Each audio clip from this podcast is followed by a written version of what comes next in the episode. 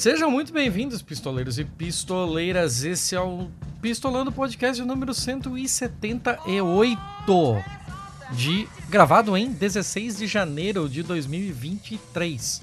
Por que isso é relevante? Eu não sei, mas talvez seja interessante datar dessa forma. Eu sou o Tiago Correa. Eu sou a Letícia Dacker.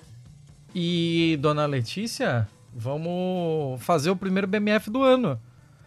E a gente. Primeiro BMF do ano, primeiro de muitos. Então, e a gente ficou um tempinho aí sem gravar. Então eu imagino que tenha um, uma porrada de coisa encalhada aí, não?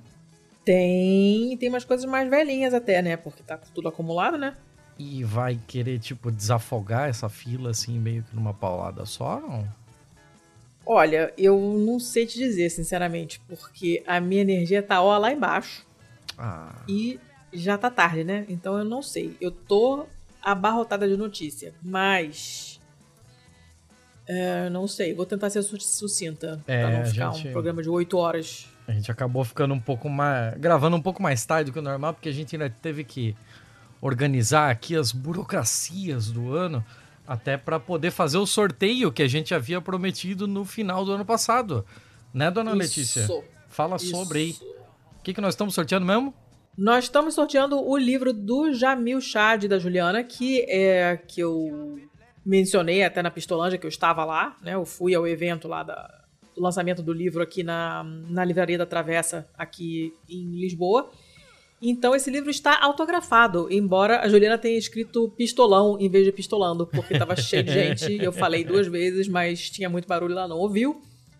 Fiquem, considerem como se fosse aqui um selo que veio com defeito e por isso ele era mais raro e mais precioso. Sim, nossa, essas, essas moedas de cunha dobrada valem uma fortuna, você não tá ligado. É, sim, então é isso aí. O sorteio é esse. Eu mencionei na época até que o livro era bem. É um livro super gostosinho de ler, é rapidinho. É particularmente tocante para quem já teve a experiência de morar fora, mas não necessariamente precisa ser morar fora do Brasil. Acho que vale para qualquer um que, que, que saiu da sua própria cidade e do seu próprio cantinho, porque é sempre um, um choquezinho. E é um livro super gostoso. Ela escreve muitíssimo bem. E é uma leitura rápida, eu acho que vocês vão gostar. Então, fizemos o sorteio. E quem ganhou foi a Fernanda Pacheco de Faria. Aê! Então, Fernanda. uh, Fernanda ganhou o livro. Assinei. E vai chegar aí na sua mãozinha, não sei como, ou- quer dizer, sei como, né? Vai chegar pelos correios, óbvio, mas. é, eu gostaria de ter. Essa, eu tô sentindo falta de um, de um, um bibliomuambeiro, sabe? Porque eu tô precisando de. Precisando. Estou querendo de muitos livros do Brasil e não tem ninguém vindo pra cá pra trazer e nem pra levar de volta. Mas. é, Correios existem para isso e o livro vai. Então você vai receber aí, Fernanda, na sua casita, no conforto do seu lar. Depois, por favor, ao ouvir, me confirma se o endereço ainda é aquele, porque às vezes o pessoal se muda e não atualiza o cadastro lá e a gente fica com, com o endereço errado. Uhum. E, e aí vou, estarei te mandando, senhora. Estarei enviando o livro pelos correios. É muito esquisito esse i anasalado, né? Livro! É, é, não, é um destruidor de fonemas, já falei. É, é um sotaque destruidor de fonemas, porque 100% das vogais e 100% das, das consoantes são totalmente estragadas. É sensacional. Dona Letícia, é, esse é o segundo episódio desse ano Hum. e é o segundo episódio que você cita Bibliomuambeiro. Você tá É, querendo transformar isso em uma tendência, tô notando. É porque eu tô sentindo. É que a minha lista tá crescendo, entendeu? A minha lista de livros que, que eu só acho no Brasil tá crescendo. Porque se eu pedir aqui, se eu for afinar aqui encomendar, eles trazem. Mas sai uma grana, né? Uhum. Algumas coisas eu acho em biblioteca, as coisas mais mainstream, assim, eu até encontro na biblioteca, tem bastante livro de autor brasileiro aqui, mas nem tudo. E algum, muitas das coisas que estão na minha lista eu não tenho, eu não tenho como arrumar aqui. A não ser que eu esteja disposta a pagar uma bela grana, que nunca estou. né? então, se eu puder comprar em reais, pra mim é melhor, né? Muito justo. Muito justo. Mas não tem, não tem nenhum bibliomuambeiro no meu futuro breve. Então, eu vou ter que ficar aqui só aumentando a minha lista, só crescendo. E é isso aí. E falando em Bíblia Moamba, dona Letícia, a gente já entrega o resultado desse sorteio com mais um sorteio. É mole isso? Uh. Começamos 2023 de um jeito bem louco aí. É, eu não sei se eu deveria falar exatamente agora desse novo hum. sorteio, porque vai rolar um episódio sobre esse livro. Só que a gente ainda não tem confirmação de data, a gente não sabe exatamente quando e tal. Então, porra, é quase que uma promessa no escuro, né? Mas ainda assim, eu vou fazer. É, vou correr esse risco aqui. Porque na. Não, eu não tenho como garantir que vai ser no próximo BMF. Vai ser hum. no, no BMF imediatamente posterior à gravação sobre esse livro. Certo? Então tá. Se for no 188, no 189 a gente faz e tal. É, aliás, 189. Se for no 189 a, a gravação sobre o livro, no 190 hum. a gente sorteia e tal. A gente faz no imediatamente posterior. Mas é o livro chamado Fragmentos Negros Perspectivas sobre a Presença Negra em Joinville. E vocês acabam de ganhar um spoiler de um assunto que nós teremos aí. é, porque nós vamos falar sobre isso aí com a galera do movimento negro daqui da cidade que eu amo odiar. E estamos marcando as coisas aí para acontecer. Eu adoraria mesmo é, de poder entregar pelo menos um exemplar a uma pessoa negra. Já que a gente vai ter não um, mas dois exemplares hum. para sorteio. É, a gente tem que ver ainda certinho como é que a gente vai fazer isso.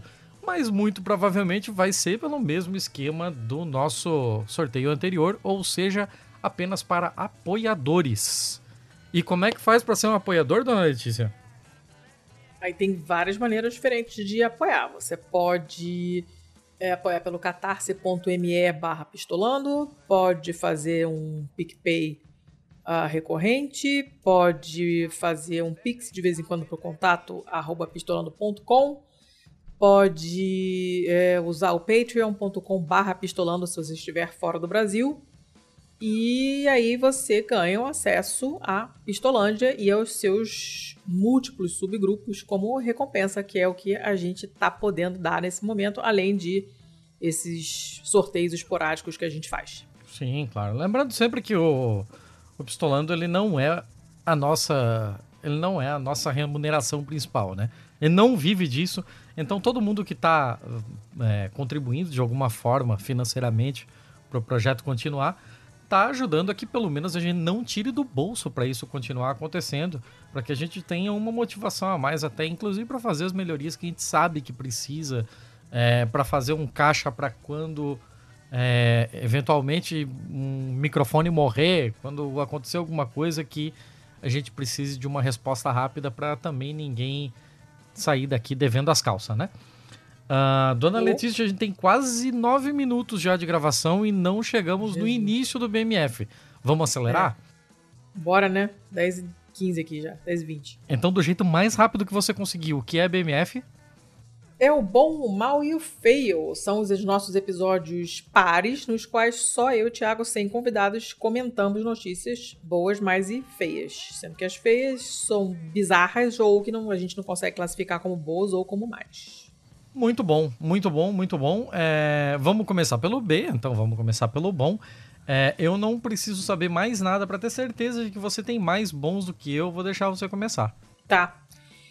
Tá, muito bem, muito bem. A minha primeira é uma notícia que saiu no La República, depois apareceu no meu país também, porque é uma notícia sobre a Espanha, mas vai aqui, como eu costumo colocar mesmo, o primeiro link que apareceu para mim. Uhum. É uma notícia do comecinho desse ano, dia 2 de janeiro, Uh, e se chama, a notícia, a manchete é Valência, a cidade que está abandonando os carros. Ó. Oh. Ah, pois é. E uh, é um. Ele, ele, o artigo começa assim, né? Quando fala da sua cidade de adoção, Valência, uh, Giuseppe Grezzi gosta de citar a sua colega Janette Sadikan, que é ex-assessora de transporte de Nova York. É, a liberdade não é, como dizem alguns, poder dirigir em qualquer lugar. A liberdade consiste em poder ir a qualquer lugar sem carro. E é o que ele está fazendo na cidade espanhola de Valência, que eu inclusive conheço, é bem bonitinha, tem um aquário fantástico. Isso faz parte de um projeto europeu chamado Net Zero Cities. É um projeto da União Europeia.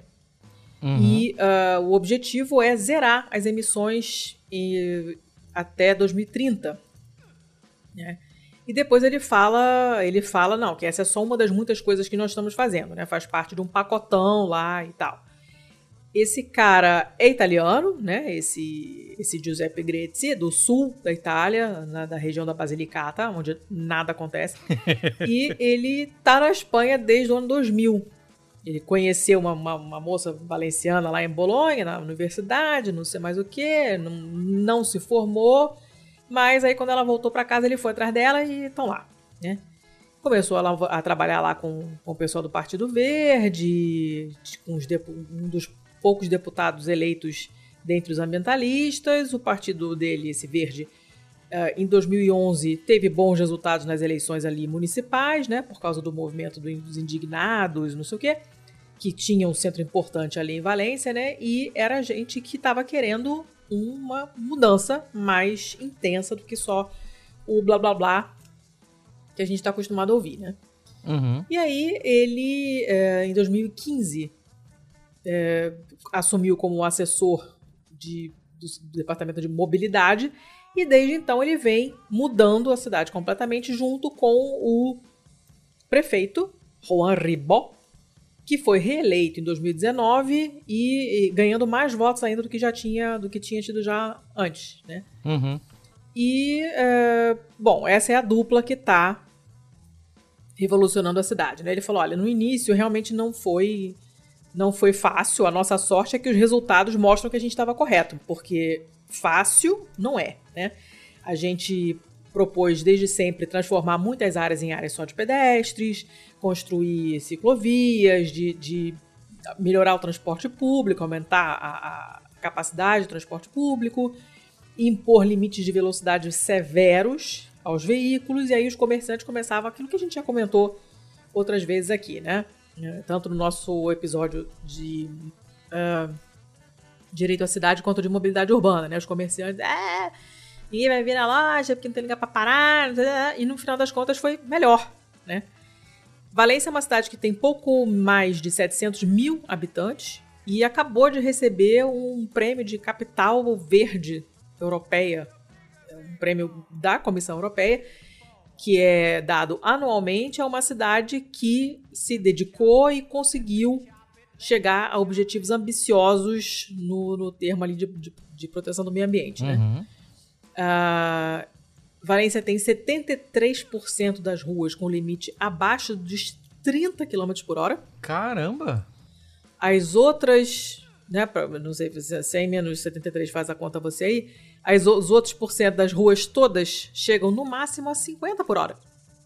Coronho! Ah, uma outra maneira de desincentivar o uso dos carros é limitar o estacionamento, que é uma coisa que eu tinha comentado que a prefeita de Paris tinha se proposta é, tinha feito a proposta de fazer, né? Porque uhum. quando você tira lugar para estacionar o carro, as pessoas acabam vendendo o carro e usando meios públicos, porque não tem, não tem que fazer, né? É um problema que não tem solução.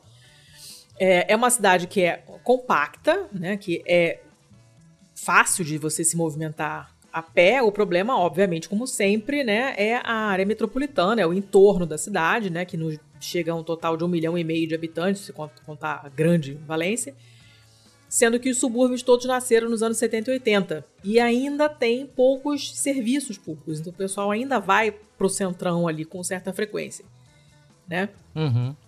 E aí eles é, é fizeram esses estacionamentos para bicicleta, né? Alguma... Eu tô, tô difícil hoje. Uh, investiram no serviço aqueles de, de sharing, né? Essas bicicletas que você aluga e tal, nananana. e uh, além disso, obviamente, né?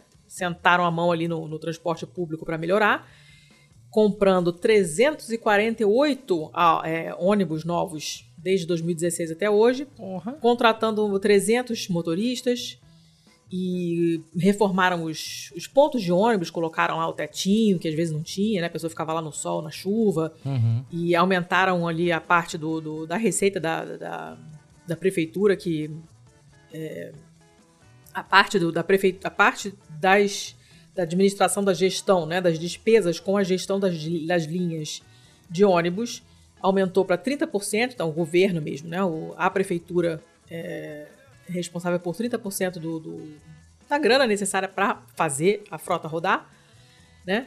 Sim. E, ou seja, é uma operação grande, complicada, né? Mas conseguiram. E investiram bastante também na intermodalidade, para fazer uma integração bacana entre os diferentes meios de transporte, para é, ajudar as pessoas a abandonarem o carro e pegarem os meios públicos e usarem a bicicleta. Bom, aí ele fala que até 2015 as bicicletas andavam praticamente só nos parques, né? E nas ruas secundárias, tal, não sei o quê. Uhum. Aí quando esse cara, esse é, Giovanni, chegou Giovanni não, Giuseppe, desculpa. Confundi João com José. O, o, Giuseppe, quando chegou, né, e começou a trabalhar com a prefeitura, é, os 127 quilômetros de ciclovias passaram a 170, que foi um aumento de 36%, né, nem é uhum. é tantíssimo assim, mas né, teve, um, teve um aumento paralelo também é, de, de estacionamento ali para bicicleta. É, né, e talvez aumentou... seja um negócio assim de tipo é, é, é, criação no lugar certo, sabe? Criação de tipo. Exato. Pega não adianta trechos que você... já tinha e interliga e tal, né? Exato, exato. Você conectar direitinho, né? Fazer. É, botar em segurança aquelas que já existem, por aí, por aí vai, né? Uhum.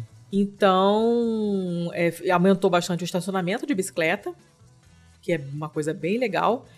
E o aumento do uso das bicicletas foi de 217%.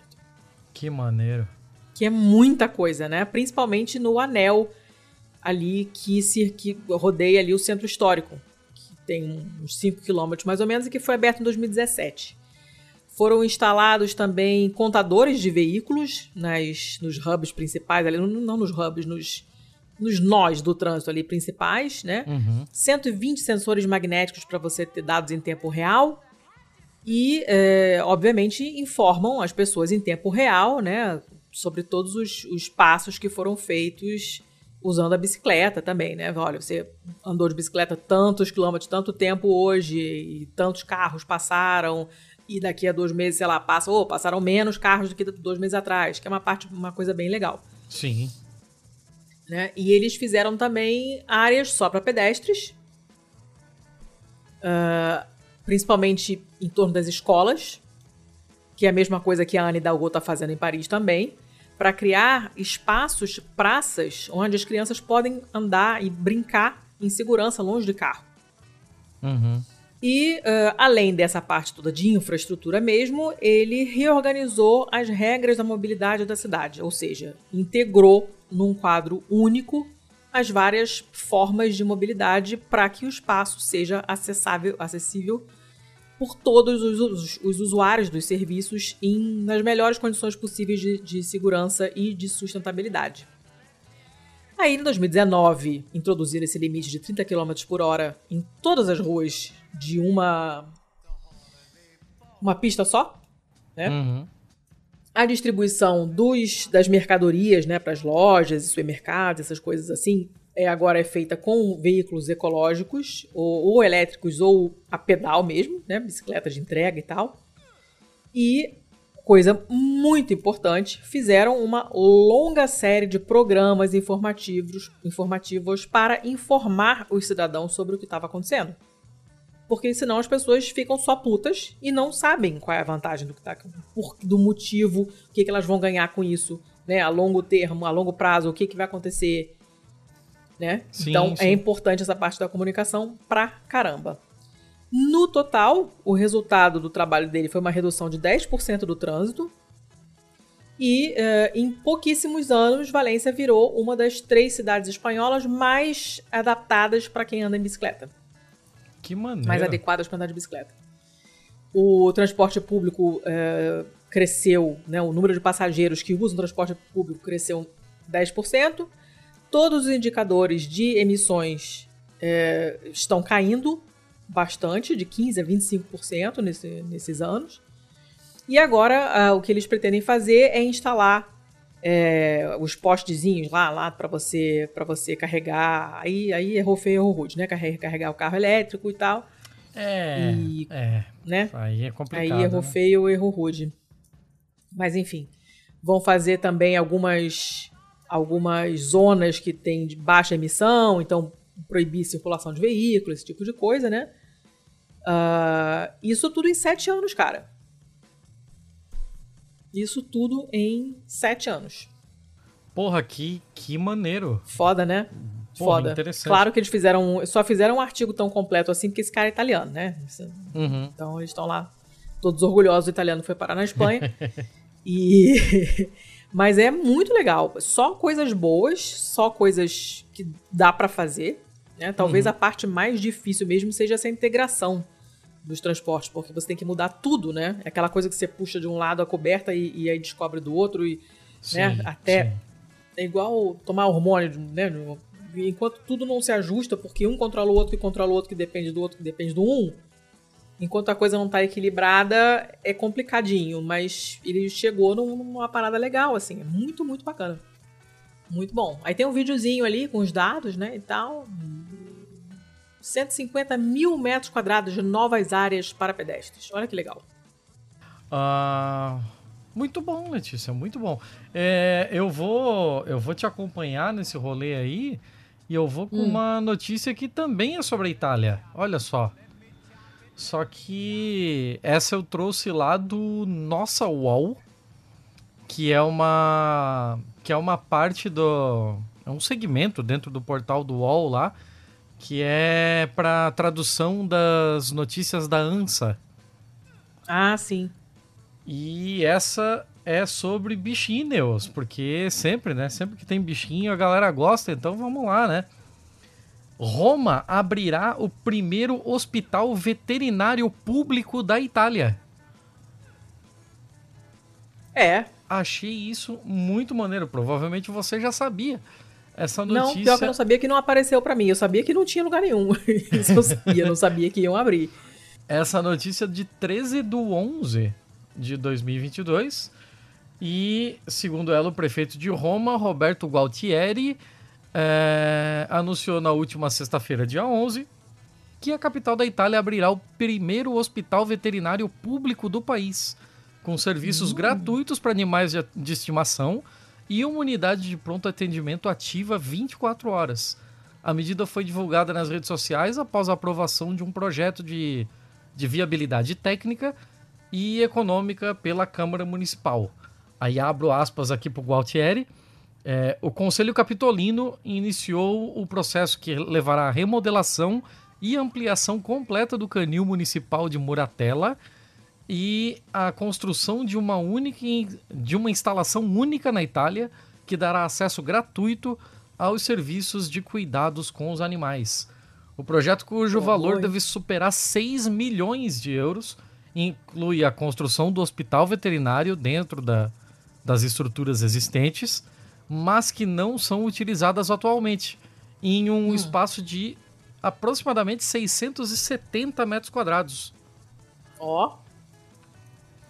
Ah, você ia fazer um comentário, eu te cortei antes, né? Então, se quiser. Não, eu não, não, eu ia fazer. O comentário é que realmente não tem. Não, não tem. É, é quando. Na hora do desespero, assim, se você tá muito apertado com de grana e tá precisando fazer alguma coisa e tal, o pessoal corre para o hospital veterinário, né? O hospital da, da, da faculdade de veterinária. Uhum, Eu universitário. nunca precisei, mas. É. Eu nunca precisei, mas é, já ouvi relatos. Já ouvi relatos. Poxa, mas é legal isso, hein? Porra, legal pra caralho, assim, eu, eu realmente, assim, não sei se é porque eu- atualmente eu não tenho pet, mas eu jamais tinha parado pra pensar sobre isso. Que, tipo, não tem saúde pública de pets, né? E, e, e É. diante de alguns problemas, assim, não é exatamente um absurdo pensar nesse tipo de coisa, porque é, pode se tornar um problema de saúde pública, né? Você tem toda a questão de que animais de, de rua precisam ser ca- castrados, né? Para controle populacional e, e para não virarem verdadeiras pragas mesmo, né? Eles podem é, ser vetor de doença em determinados momentos e tal. É, o que a notícia diz aqui é que esse, esse novo prédio, né, entre os serviços, ele oferecerá é, um pronto-socorro ativo 24 horas, laboratórios de diagnóstico e análise, sala de gesso, duas salas Oh. cirúrgicas, sala de pós-operatório, internação e unidade de terapia intensiva. O centro médico também contará com uma área para ser utilizada em caso de isolamento é, para cães com doenças contagiosas, né? Uhum. E aqui tem outra aspa, a última aspa. Obrigado a Alfonso, né, que é a assessora de. é, a secretária de Ambiente de Roma, pelo empenho que levou à realização desse projeto, fruto de uma comparação. Fruto de uma comparação e de um percurso partilhado com a rede de associações voluntárias. Um passo Olha importante na proteção do bem-estar dos nossos amigos de quatro patas, concluiu o prefeito da Cidade Eterna. Então, porra, só. assim, tem cidades, eu não vou nem falar cidade pequena, tem cidade média que não tem uma estrutura dessa daqui de saúde pública. É, é. Porra. É bacana isso. A Roma tem uma população de gatos de rua enorme. Uhum. Inclusive, é considerada uma cidade sem rato por causa da quantidade de gato. Aí eu não sei dizer a vericidade dessa coisa, mas é, quando você vai em loja de souvenir para comprar, sei lá, calendário, né? Além dos, de calendário com os monumentos principais, você tem também calendários com padres, que costumam Hum. ser lindíssimos. E é, tem um calendário de gatos. Os gatos padres costumam ser lindíssimos, é tipo um Sim, Pirelli. é claro, vou, vou, vão escolher Tribufu pro, pro, Tribufu pro calendário? Não vão, É né? tipo um calendário Pirelli, né? Não, tem uns que são espetaculares.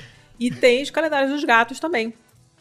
Porque são uma, uma, uma entidade, assim, né? São famosinhos os gatos de Roma.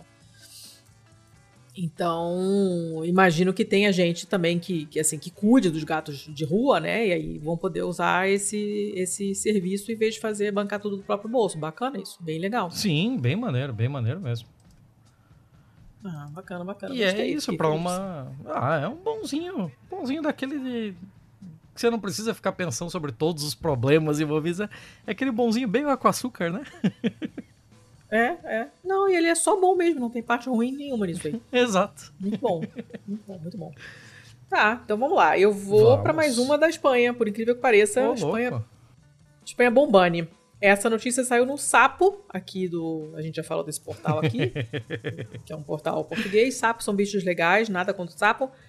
É, é uma notícia que chamou muito a minha atenção quando passou na minha frente, por um motivo muito claro que quem me conhece, minimamente, vai sacar logo de cara. Hum. Limpeza das guimbas de cigarro no chão. Aquele, a guimba de cigarro se chama Beata. Uhum. Vai sair dos cofres das empresas de tabaco. Ó, Ah, justo. entendeu? Eu ainda acho que quem fuma deveria ser punido se joga a guimba de cigarro no chão. Porque tá sendo duplamente otário. Ele é otário, primeiramente, quando ele fuma, porque fumar é coisa de otário, já dizia Buda. Em segundo lugar, porque jogar a guimba de cigarro no chão é coisa de mais otário ainda. Ah, então é. eu acho que é o duplo otário que deveria varrer, entendeu? Mas responsabilizar a empresa, grandíssima filha da puta que é a empresa de tabaco, já é um primeiro passo, Uhum. né?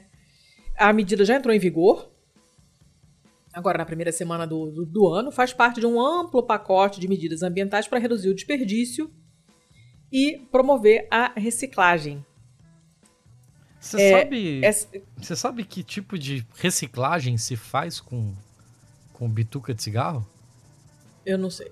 Eu também não fazia ideia, eu, eu- mas ah, no ano passado, quando eu precisei ir no fórum, é, na frente do fórum tinha, um, tinha uma, um bituqueiro, né? Então, tipo, tinha uma parte ali pra você bater a cinza e tinha um lugar que ele Sim. tava pedindo, por favor, para que você colocasse a bituca ali, mesmo Ah. acesa. Inclusive, ele não Olha. pedia para pagar antes. E segundo o, o esquema lá que tava, tava a plaquinha que tava escrita lá no, no, no bituqueiro, ele iria para fabricação de concreto. Fabricação de Ah, tijolos. Eu não Olha. faço a menor ideia. Muito provavelmente deve ser por conta de algum produto químico do filtro, né? Não, não sei mesmo, cara. Achei bem curioso, bem curioso. É, porque... nesse artigo não fala nada disso. Ele só fala da lei mesmo que, que é, as empresas de tabaco, que eles chamam de tabaqueiras, né, vão, vão, vão ser responsabilizadas pelas guimbas que forem encontradas nas ruas ou nas, nas praias, né? E vão ter que pagar uma taxa ao governo para ser utilizada na limpeza das cidades.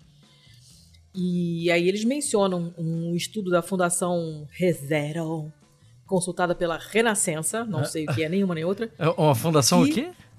Rezero. Rezero. Consultada pela Renascença, não, não sei. Não, a Renascença é uma rádio de Portugal. Eu sei, eu sei, mas isso é legal se fosse espanhol para falar com Renascença, vai ser mais legal. É, esse estudo feito na Catalunha mostrou que as, que as guimbas de cigarro geram mais de 2.700 toneladas de resíduos por ano. Estima-se que, globalmente, 70% dos cigarros fumados acabam no chão ou em espaços naturais. Olha que ótimo. Porra! É, né? Coisa pra caralho. E só fica melhor, hein? Esse mesmo documento indica que as guimbas representam de 30 a 40% do lixo disperso nos municípios. São os resíduos mais abundantes nas praias da região ocidental do Mediterrâneo. Caralho! Aham. Porra, mais Lindo, né? abundante né? me pegou de desprevenido, porque eu pensei que é... seria plásticos, alguma coisa assim, sabe? Pois é, são Caralho. cerca de 25% do total de lixo marinho recolhido em termos unitários. Porra, a galera é muito cuzona mesmo, né? Porque, né? meu, pois é. parece que vai cair o braço se levar até uma lixeira. Puta que pariu. É. Né? Pois é. E, bom, a, a, lei vai entrar em vigor, mas ainda não se sabe exatamente como é que isso tudo vai ser implementado, se os custos vão ser transferidos para os consumidores.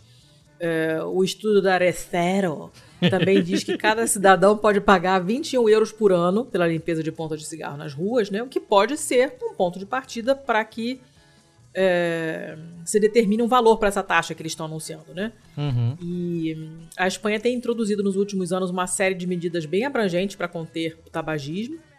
É um país onde ainda se fuma muito. Um quinto dos espanhóis adultos fumam todos os dias, o que é uma coisa absurda. Aqui em Portugal também se fuma demais, é uma merda isso. Em julho passado, só em julho passado, foi proibido fumar em todas as praias públicas de Barcelona. Ai, Caramba! E quem, é, os infratores pagam uma multa de 30 euros.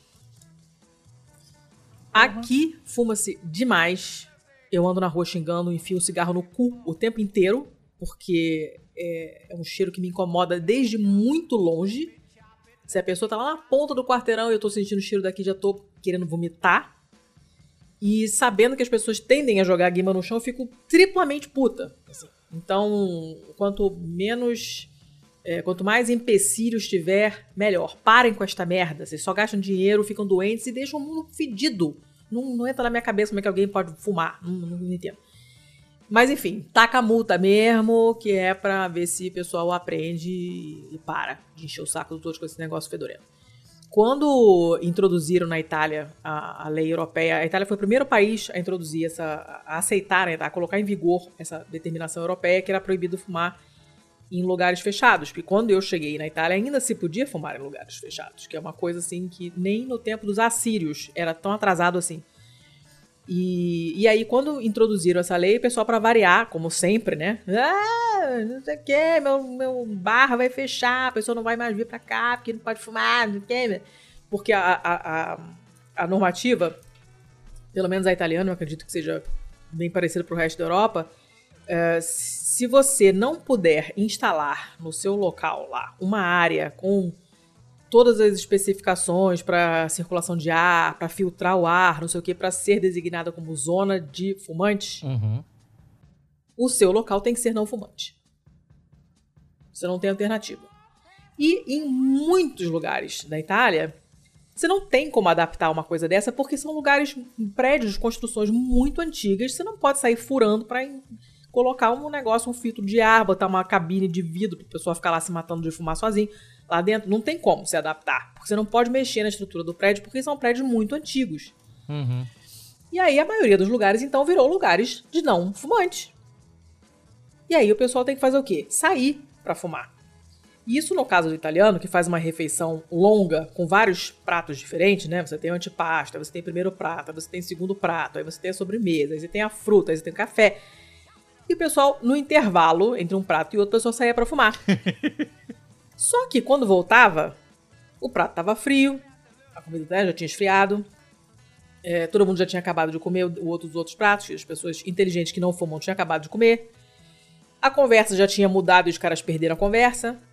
Além do que, pegaram chuva, neve, frio ou um calor do caralho lá fora. Então, é, isso contribuiu para o pessoal fumar menos.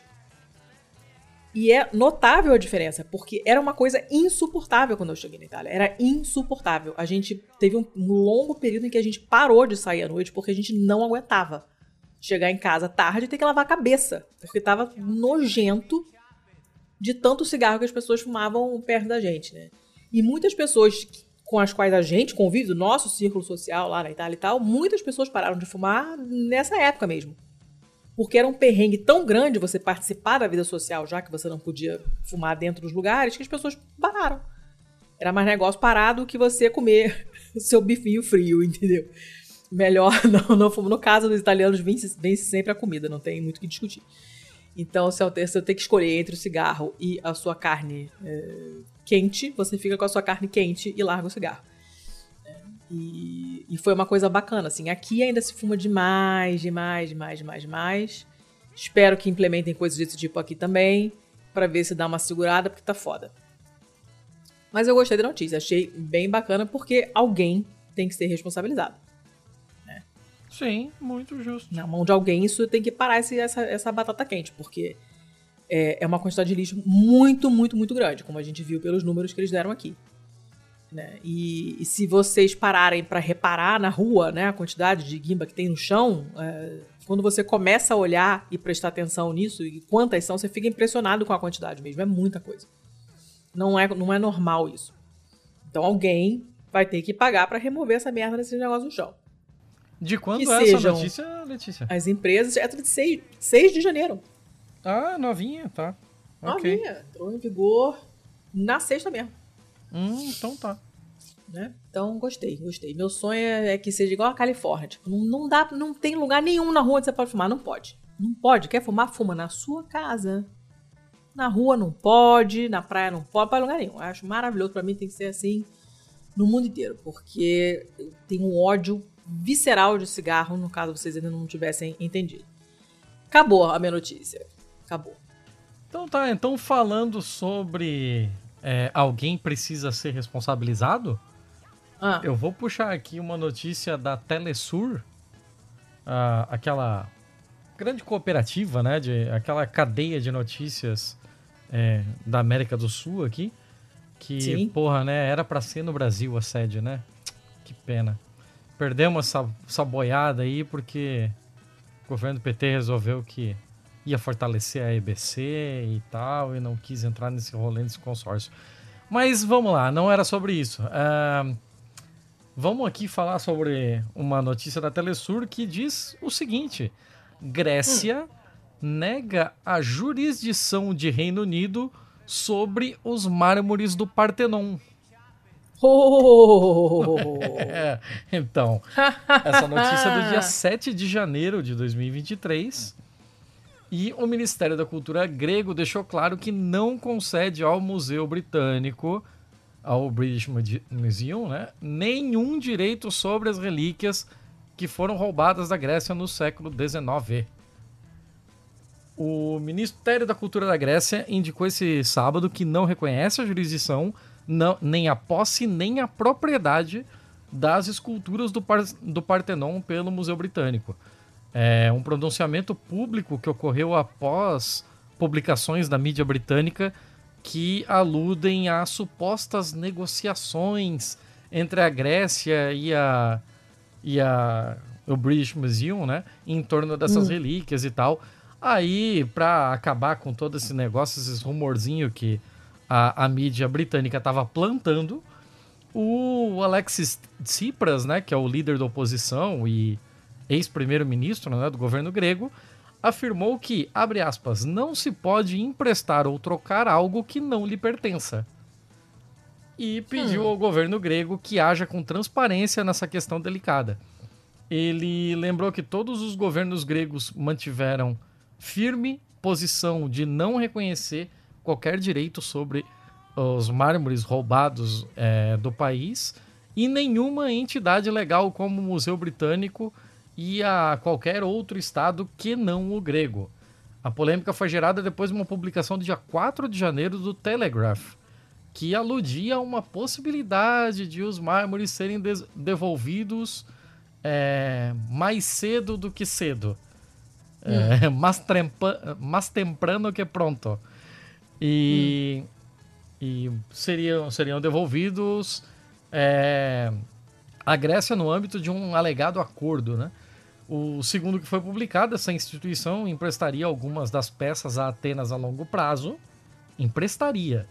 Um negócio que é da Grécia para a Grécia a, carne a longo prazo, em troca de peças que são da Grécia antiga e tal, e que, assim, a gente vai ficar com essas como posse nossa.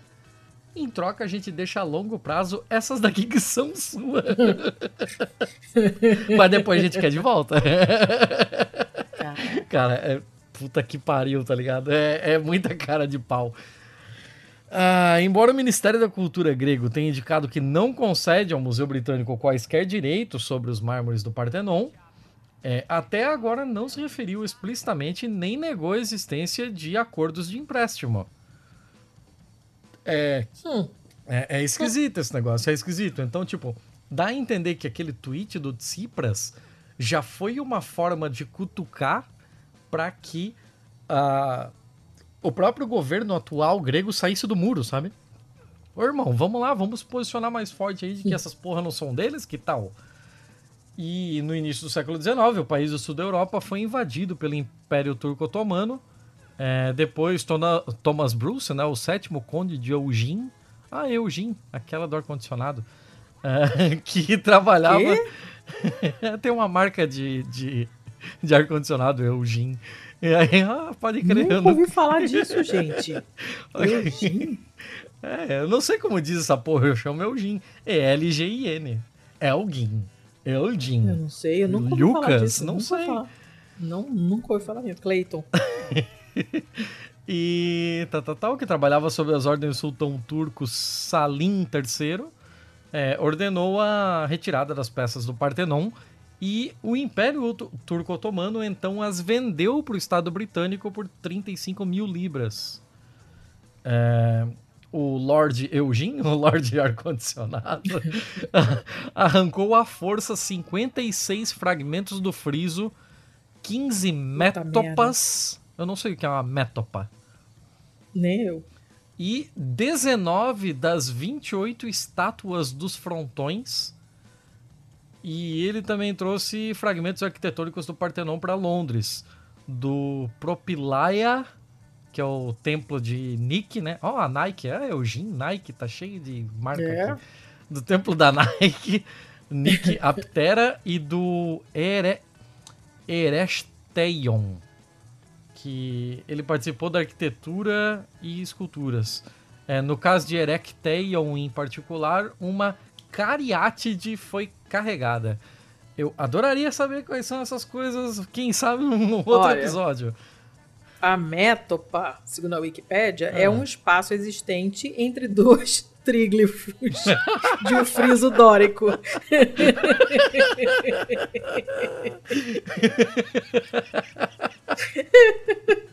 Olha, tem um sinônimo, se talvez facilite para você, ó, de tríglifo.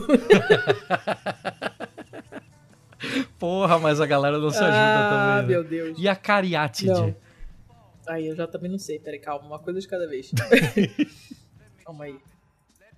A figura só, normalmente feminina, esculpida, usada é, no lugar de uma coluna ou de uma pilastra para é, dar sustentação a, a é, estruturas arquitetônicas. Ah, essa tá um pouco mais tranquila. Né?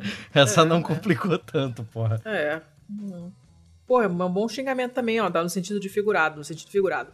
Ah. Pessoa que representa um passado que já foi superado, por exemplo. Como artista, o fulano já é uma cariátide. Caralho! Também pode ser usado como para significar pessoa velha e feia. Nossa! Rapaz, gostei disso, hein? Muito erudito. Porra, uma cariátide. Caralho, eu vou anotar essa. Eu é um anotar. xingamento bonito. Cadê? Muito chique. Cadê minha caneta? Cariátide, gostei. Bacana, bacana, hein? É, e é isso, dona Letícia. É... Tá. De... Essa, esse daí já é um bom que já não é mais tão água com açúcar. Tem bastante coisa feia nele, né? Tem. Mas tem, é isso tem. aí. Hum. Tá. Isso aí. Tá, o Império Britânico sempre dando desgosto, né? Como, como sempre. Como sempre. Eu vou. Eu vou pra uma coisa bem fofinha. Que a Gianni Eu tô colocando Hum. aqui o meu me mandou. O meu post-it de cariátide do lado de Seu profaça. Eu, eu tô- volta e meia eu tô encontrando algumas palavras assim, eu coloco no post-it no meu computador pra lembrar de falar elas em quando, quando aparecer um Cariátide é momento muito- muito oportuno. É. Eu, eu vou, vou adotar também. Mas essa notícia aqui não tem nada disso. É uma notícia de bichinhos. Oba! É do ano passado, de dezembro. Essa notícia aqui é a Gianni me mandou. Beijo pra Gianni. Do Extra. Olha só. Hum. Estudo mostra que cobras fêmeas têm clitóris. Ah, eu ia trazer esse também. Ok. Agora já era. E não só isso. Esse órgão é essencial para a reprodução dessas, dessas cobras. Olha que bacana. Que loucura, né? Pois é, várias outras espécies animais têm clitóris, né? Não somos só nós, humanos. Mas essa pesquisa destacou que esse órgão tem um papel essencial para melhorar as chances de reprodução das serpentes. Esse é um estudo da Universidade de Adelaide, né, da, da, da Austrália, que analisa 10 espécimes adultas de 9 espécies diferentes. Uhum. E, inclusive, uma, uma cobra semiaquática lá, que vive no Golfo do México, tem uma piton também, não sei o quê. Esse, esse clitóris da cobra, que Eu ouvi errado, eu tava. Tem um apito. Um apito. tipo, Um apito. eu conheço uma É, que tem chocalho, mas um apito. é, ah, deve ter também, se tem Pô, chocalho, porque fazer não apito. uma escola de samba. É, boa. É, e ele tem de 1 a 7 milímetros, né? Foi identificado em todas essas serpentes, fica localizado por baixo da pele e é, ele incha durante o ato sexual, né? E tem, obviamente, muitas terminações nervosas e a estimulação dele causa uma resposta sensorial da cobra. Hum. Ele fica perto do próximo do, do, do órgão genital feminino, que é onde a pele é um pouco mais fina. Durante o acasalamento, as caudas das cobras se entrelaçam. Eu, não, eu já vi com cobra transando porque rolam esses vídeos de coisa maluca, rolam na, na internet, né? Mas costuma ser meio confuso de acompanhar. assim, Ah, anatomicamente eu- não é sim. É o que tá também no Caduceu lá. né? É Caduceu o nome? Mas elas não estão transando. Então, Não? É, eu, Eu acho que não. eu sempre pensei que sim. Eu acho que não, hein? Jura? Vamos lá. É seu antes, antes ele do que eu. Ah. Não, são, são só. Estão só enroladinhas. E cobra se enrola pra quê mais, gente? Claro que Ah, é. eu acho que meu. pra tudo, não tem, mas não tem Ah, braço. não. Abraçar ela não sabe. A jiboia única- não a tem única- pé, a jiboia é. não tem mão. Como é única que ela sobe que ela vai conseguir com limão? colegas é se. É. Então, ó. Hum, Não tô vendo nada disso, não. Mas enfim, né? Cada o seu. Cada, cada um com o seu. É, eles, eles falam que. Cadê? Me perdi aqui. Ah, então, as caudas se entrelaçam, né? Quando as cobras estão lá transando. Os corpos se esfregam, que rola uma estimulação do clitóris. E a coisa importante aqui é que quanto mais demorada é a atividade sexual, maior é a chance de reprodução. Ou seja, o prazer, no caso da cobra, sem dúvida, é uma parte importante da reprodução. Hum. Na fêmea, cobra fêmea, a estimulação do clitóris é, acha-se né, que proporciona um relaxamento muscular e uma lubrificação que evita possíveis danos causados pelos hemipênis dos machos, que são espinhosos. Ó que merda Hum. né? E é, o, o- o lance é que, normalmente, né, como sempre, né, os estudos costumam ignorar o aparelho genital feminino e, é, e focam no masculino, né? Mas esse, esse estudo foi no feminino. Ah, e compara né, com o M-pênis, que é um, uma estrutura aparentemente é, comum dos animais escamosos, né, que são os répteis que mudam de pele. Nem todos os répteis mudam de pele, mas os escamosos sim. E, uh, no, nesse caso, o M-pênis do lagarto monitor, por exemplo, é analisado detalhadamente há décadas, mas o M-clitóris do lagarto monitor fêmea hum. só foi descoberto em 95. Caralho. Over there laughing with that smart... Hey, you're holding up the goddamn lunch line! Chef, how do you make a woman like you more than any other guy? Oh, that's easy. You just gotta find the clitoris. Huh? Oops. What does that mean, find the clitoris? Uh, forget I said anything. Move along, children. You're holding up the line. You guys, do you know where I can find the clitoris? The what? What, is that like finding Jesus or something? Shelly, where's the clitoris?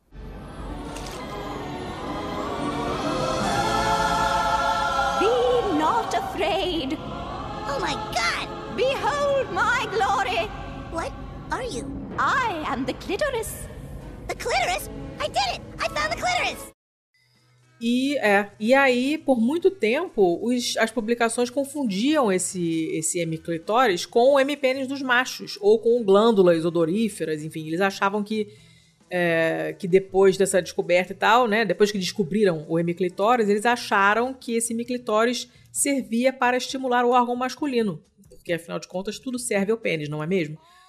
Mas, é, enfim, a, a, a Megan Howell, que é a a. Como é que é o nome dela? É uma estudante de doutorado da, lá da Universidade de Adelaide, né? Ela falou, cara, a gente até assim entende que essa descoberta tenha sido ignorada por tanto tempo, porque ele é difícil de localizar e não parece um clitóris. Você vai achar que ele é uma glândulazinha, alguma coisa, né? Mas que, de qualquer forma, o assunto é meio tabu, como tudo que diz respeito ao aparelho genital feminino, e que isso é, também é uma justificativa para essa demora, tanto na descoberta da estrutura quanto na, na, na, na, na execução de estudos sobre ele, né? Mas é, é, super bacana, né? Porque eu nunca tinha ouvido falar disso. Que o clitóris fosse essencial para a reprodução de outros bichos, né? E, e aqui estamos vendo que sim.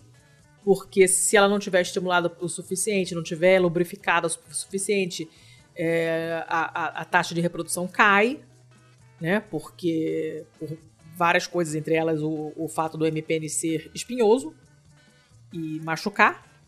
Enfim, e achei bacana. Achei uma descoberta bem interessante. Tomara que outras pesquisas nessa linha sejam feitas com outros animais, com outras animoas, né? E de repente, quem sabe um dia começarão a estudar seriamente é, a, o clitóris feminino humano, né? Porque difícil, né? A gente sabe que os estudos são muito recentes, o mapeamento do bichinho, né, da estrutura, a descoberta da estrutura interna dele é uma coisa bem recente, porque todo mundo não tá nem aí pra mulher nunca, então espero que coisas desse tipo sejam derramem para outras áreas de estudo, outras áreas da biologia e daqui a pouco vão estar tá descobrindo aí que, sei lá, aranha, que tardígrado tem clitóris. Porra, eu vou rir pra caramba. Dinossauro.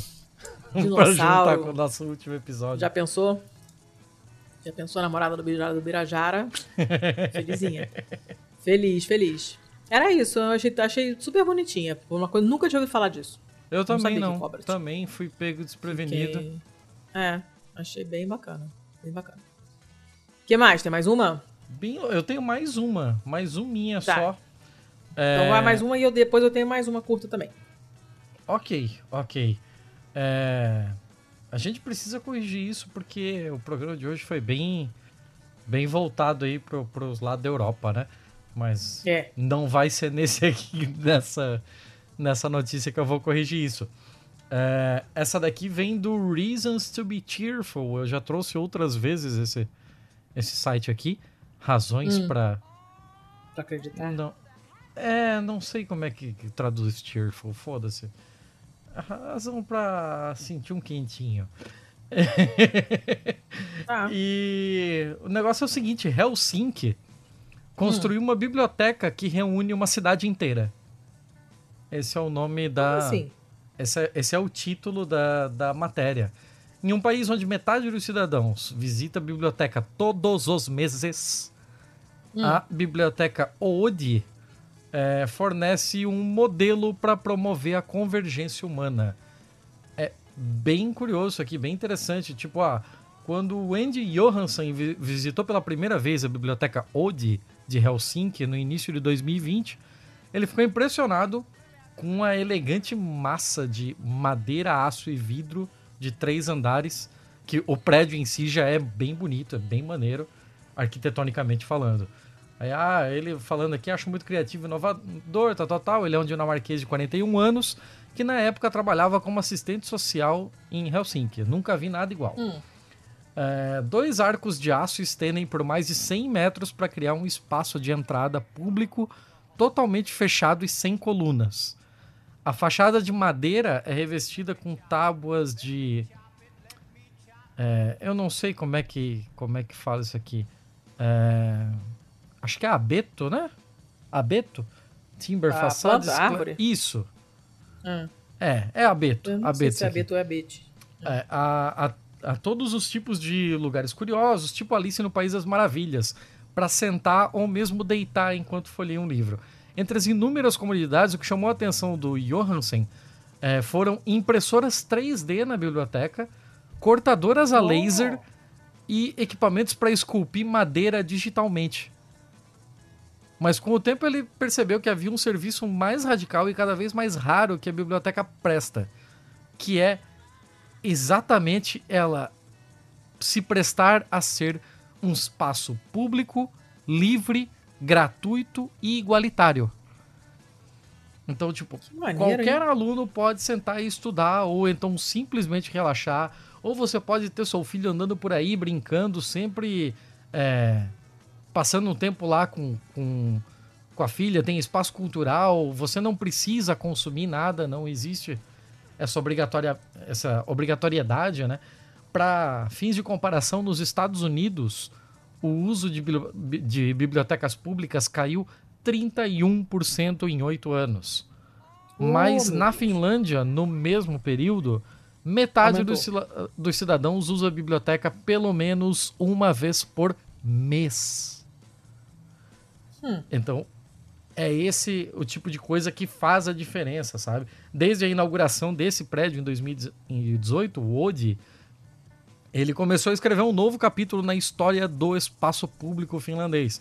Ao invés de ser apenas um repositório de livros, hoje ele é um espaço é, alternativo de trabalho e aprendizagem. Ele é um centro cultural e comunitário e uma plataforma para democracia e iniciativas cidadãs. Qualquer pessoa pode entrar e utilizar as instalações, é, muitas delas gratuitas, sem necessidade de apresentação nem de documento de identificação. Você só entra, só vai. E o desafio Hum, tem sido atualizar o uso e as necessidades da biblioteca, é, que está presa a uma configuração física. É, diz aqui o Hari Anala, bibliotecário da OD, ou bibliotecária, não sei, Hari, ah, Ai, não sei. Que trabalha em Helsinki desde 2005. Não deveríamos viver num passado romântico quando as bibliotecas eram vistas como igrejas do conhecimento. Então aquele aquele ar sacro e de silêncio absoluto, né? Ah, a, i- a imagem, a- o site é a, a matéria é bem maior e tal e as fotos são lindas. a- As fotos são lindas de morrer. Eu tô te Ah, passando elas muito aqui agora, inclusive, para você dar uma olhada. É um espaço bem foda e, porra, é um exemplo de como precisa ser um espaço público para ser usável, né? Ele tem que deixar de a, a própria fachada dele, a própria configuração de como ele é por dentro e por fora tem de ser tem de ser menos Ai, que coisa linda. Adorei. é, ela precisa ser menos agressivo, né? Menos hostil. Muito, muito legal. Nossa, que linda. As fotos Não. são maravilhosas mesmo. Puta lugarzão animal e, e pô, essa fachada de madeira muito maneira. Linda, linda, linda, linda, linda. Adorei. Ah, legal. Eu estive na minha biblioteca essa semana para pegar o livro do livro do mês do Pistolendo, né, que é um dos nossos subgrupos. Para a gente tá lendo o problema dos três corpos e eu falei, cara, tem é, não sei se eu vou gostar. E não vou comprar, tá? E então eu peguei na biblioteca. Demorou um pouquinho essa vez pra chegar, tava numa outra filial. Eles tiveram que buscar pra mim, mas tá lá. Recebi o e-mail avisando. Fui lá pegar. As moças muito simpáticas e prestigiem a sua biblioteca. Bibliotecas são legais. Ótimo, muito que bem. Se bobear, se não aparecer nada melhor, uma foto dessa biblioteca vai pra capa, porque ela é muito bonita mesmo. Muito legal mesmo, sim. Eu, eu já separei pensando nisso, inclusive. Muito, muito bonita. Tá, então eu vou pra minha última notícia. Que é uma notícia ótima, que apareceu pra mim de várias fontes diferentes, mas a primeira pessoa que me passou foi o Atêncio, e é uma notícia do Tampa Bay Times, ou seja, Flórida. É de outubro essa notícia. Na época ela apareceu várias vezes pra mim. Por quê? A notícia é a de um eh, advogado que era contra as leis da Flórida eh, com relação ao uso de capacete. Né? Hum. Capacete não é obrigatório em todos os lugares nos Estados Uhum. Unidos, para quem usa moto. E esse cara teve um acidente e morreu porque ele estava sem capacete. Tá. E aí? Então, assim, é uma boa notícia, não é mesmo? É, é, eu, eu acho notícia, que cada um Só não é melhor problemas, porque né? a- ele já morreu mais velho, deve ter tido filho. É, então, assim, né, se se reproduziu antes de morrer já é um- uma, uma perda. Mas, enfim, né, ele representava clientes que é, andavam de moto e eram multados por não, por não usar é, capacete, né? E algumas pessoas dizem, inclusive, que ele ajudou a reverter essa lei que obrigava ao uso de capacete. Eita. Por, é, por quê? Porque é, parecia, aparentemente, né, era, era uma essa lei dos que, que era obrigatório usar capacete era constitucional, mas o Departamento de Segurança nas Estradas e de Veículos a Motor ali da Flórida não tinha publicado uma lista do equipamento de proteção conforme determinado pela lei. Então, a lei, beleza, a lei é constitucional, mas se você não disser exatamente o que eu tenho que usar, você não pode me multar depois por eu não ter usado, porque eu não sabia o que eu tinha que usar. Uhum. Foi esse o argumento dele. Né? E ele falou o quê? Exatamente o que os americanos babacas sempre falam. Eu não gosto que me digam o que eu tenho que fazer. A minha independência. A minha liberdade. Ai, que né? preguiça. É, a minha escolha pessoal. Pipipipopó. Né? E é, em 2000, no ano 2000, a- essa grande aspiração dele de libertar todos da opressão do capacete, né, foi realizada quando a legislatura, a legislação da Flórida passou uma lei que permitia que os motociclistas com mais de 21 anos andassem por aí sem proteção na cabeça, desde que tivessem é, uma cobertura de 10 mil dólares de seguro pro caso de acidente de motocicleta. Tudo errado, né? Tudo errado. Tudo só, cagado, só quem tem dinheiro cagado. pode. Tudo, tudo, tudo cagado. Aí em agosto, esse cara e a namorada dele estavam andando de moto ali na autoestrada, sei lá, US 19, não sei o que, estavam indo para um funeral de um outro colega motociclista que tinha morrido de câncer.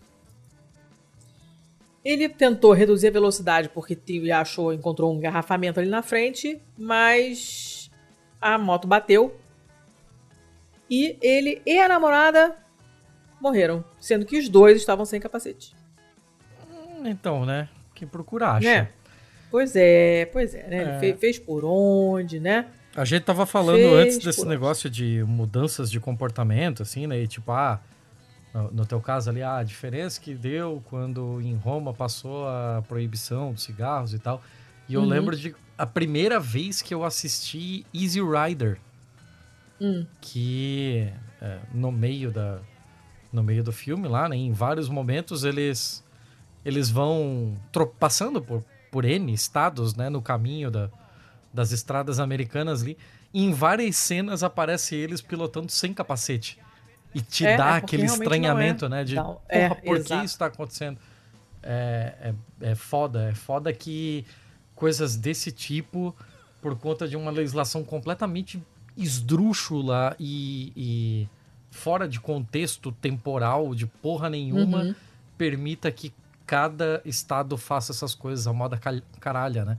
Que é o que um fode eles negócio não muito terem doido. justiça eleitoral, que é o que fode eles não terem um, um código de trânsito unificado do país inteiro, que é o que fode Não, é tudo doido. N fatores desse país todo cagado. Por que, que não balcaniza logo, né? Pô, oremos. Eles falam, eles falam que, claro, você não pode dizer, né? ah, Não, ah, categoricamente, se eles estivessem de capacete, teriam sobrevivido. Não tem como você Ah, dizer. é um contrafactual. Mas Hum. é óbvio, é óbvio que a probabilidade de você sobreviver aumenta se se a sua cabecinha estiver protegida, né? Claro. E aí eles dão um- uns númerozinhos assim para comparação. Eles falam que o uso de capacete é, reduz o risco de moto, de, de morte para motociclistas, reduz em 37%. Que parece que não é muito, mas é. Né? Se você for pensar em números absolutos, de cada 100 pessoas, 37 é, morreram porque estavam sem capacete, é coisa pra caramba, né? E é, aparentemente são. é, O que mais que ele Não, mas não é nem esse o número, né, Letícia? É tipo, de O quê? 37 pessoas que morreram. É, de 100 pessoas que morreram, 37 sobreviveriam. Então, Sim, tipo, foi isso que eu falei? 37 não morreriam, não foi isso que eu disse? O que que eu falei? Não, não, mas você falou como se fosse, tipo, da população de ciclistas, né? Que, que passassem por um acidente. Não, na real, seria um desconto de 37 no total dos que morreram. Não, o total dos que morreram vem agora. Ah, Nos estados em que não há leis que obrigam o uso de capacete, 57% dos motociclistas que morreram em 2020 não estavam de capacete. ah aí, ó. Puta que pariu, é coisa pra caralho. Em comparação, nos estados onde é obrigatório, 11% dos motociclistas que morreram não estavam de capacete. Então, 57 contra 11 é bastante coisa, né? Porra. A, a, o- a, a frequência, a taxa de morte na Flórida, depois que essa desgraça dessa lei que não obriga mais o capacete, né, foi, entrou em vigor e tal, essa, essa, esse número de mortos é, em acidentes de estrada, de estrada com motociclistas e tal, aumentou de 25%. É o popular cada enxadada uma minhoca. É. E o número de motociclistas internados em hospitais com lesões da cabeça pulou, aumentou de 82% nos 30 meses logo após essa mudança na lei.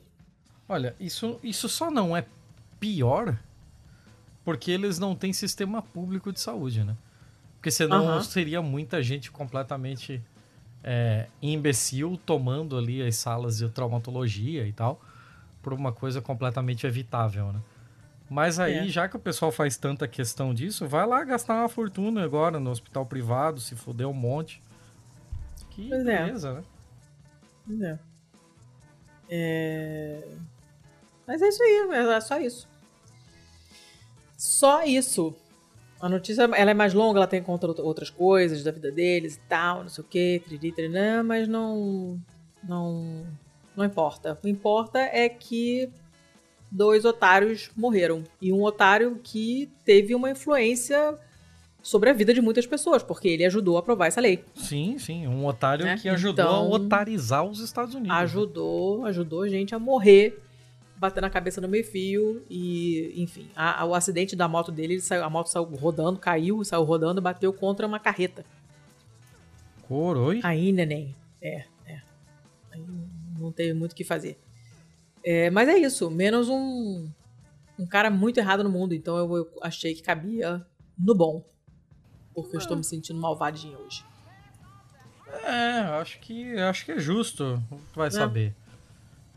É isso aí. Acabaram os meus bons. Acabaram seus bons? Sim.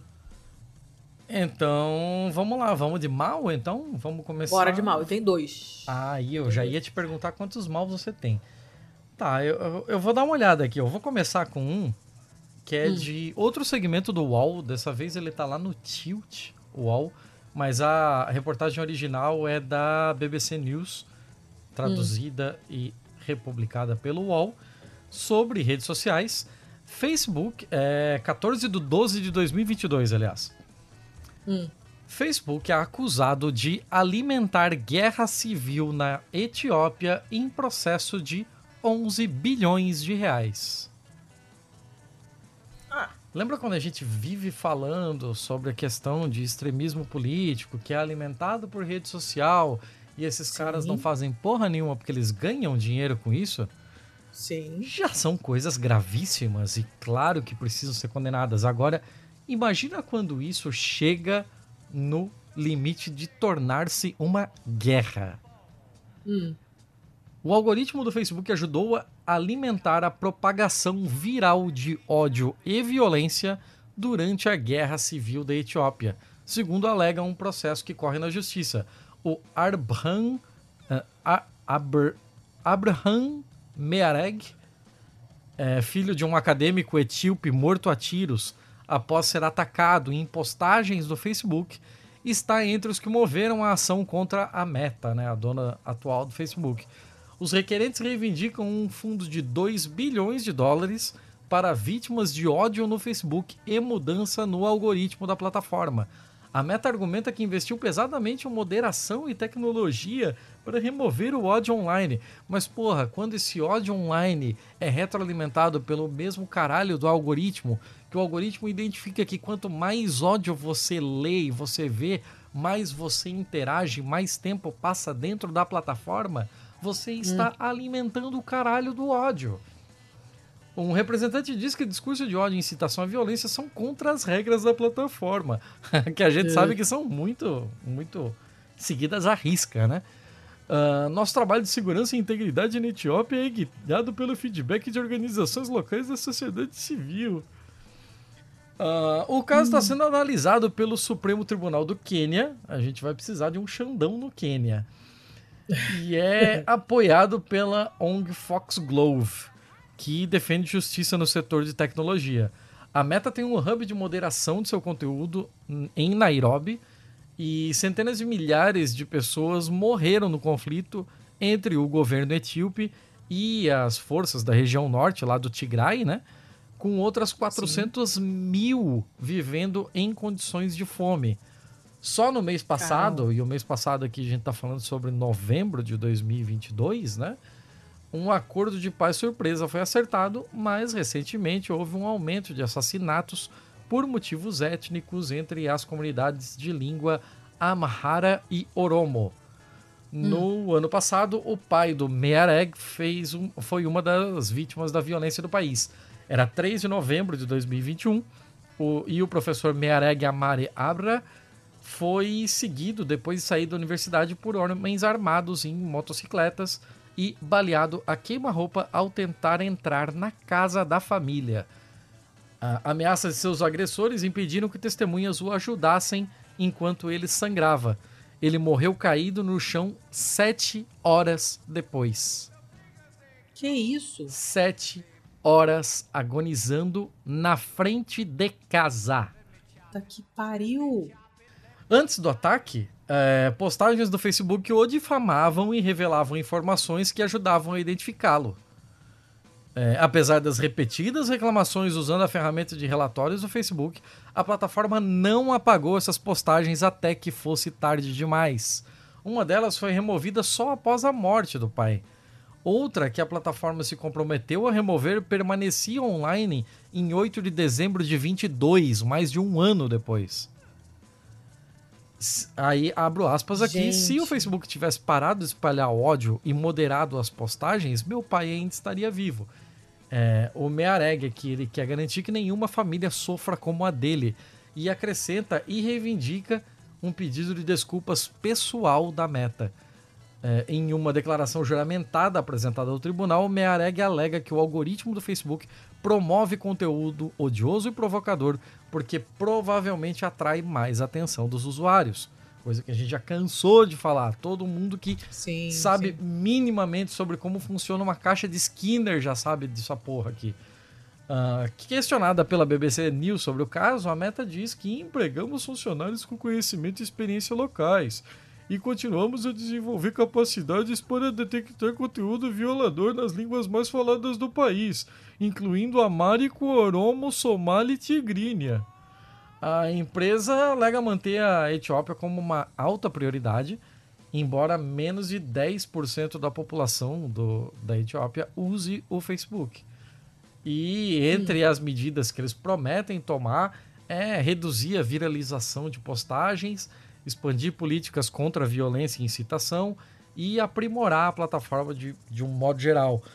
São todas coisas completamente vagas, assim, são promessas bem abertas em que fica muito difícil exigir qualquer tipo de controle, né? Uh, fora que a gente já tem toda aquela questão de é, N escândalos envolvendo o Facebook, desde aquele Uh, que levou o Zuckerberg ao Senado até o último lá daquela, daquela mina que trabalhou eras no Facebook e depois virou uma, uma whistleblower, né? Então, tipo, não é por falta de escândalo que a gente sabe desse tipo de coisa. E. Que merda, e- que e- sopa de merda. é foda, é foda, assim, porque assim, a gente tá relativamente acostumado com ouvir falar sobre esse tipo de coisa, de como as ferramentas sociais, eh, a ferramenta de rede social promove o ódio porque ela entende que é isso que a pessoa está procurando, eh, de entender que ela precisa de moderação, que entender que ela precisa disso, isso, isso, aquilo. E aí, de repente, você pega tudo isso que parecia um discurso acadêmico e você é confrontado com a realidade de um professor universitário baleado, sangrando até morrer na frente de casa por conta de uma ferramenta que um grandíssimo filho da que puta pariu. resolveu fazer para avaliar quem era a mulher mais gatinha da faculdade. Então, assim, cara, não é possível que de todos os futuros possíveis a gente vai optar por viver essa distopia. Já estamos, né? Mas ainda há uma possibilidade de você controlar esse tipo de coisa, de voltar um mínimo de civilidade em determinados termos, né? É, esse daqui é o termo do inaceitável. O, o Facebook não deveria sequer existir depois de tudo que a gente já viu acontecer nele.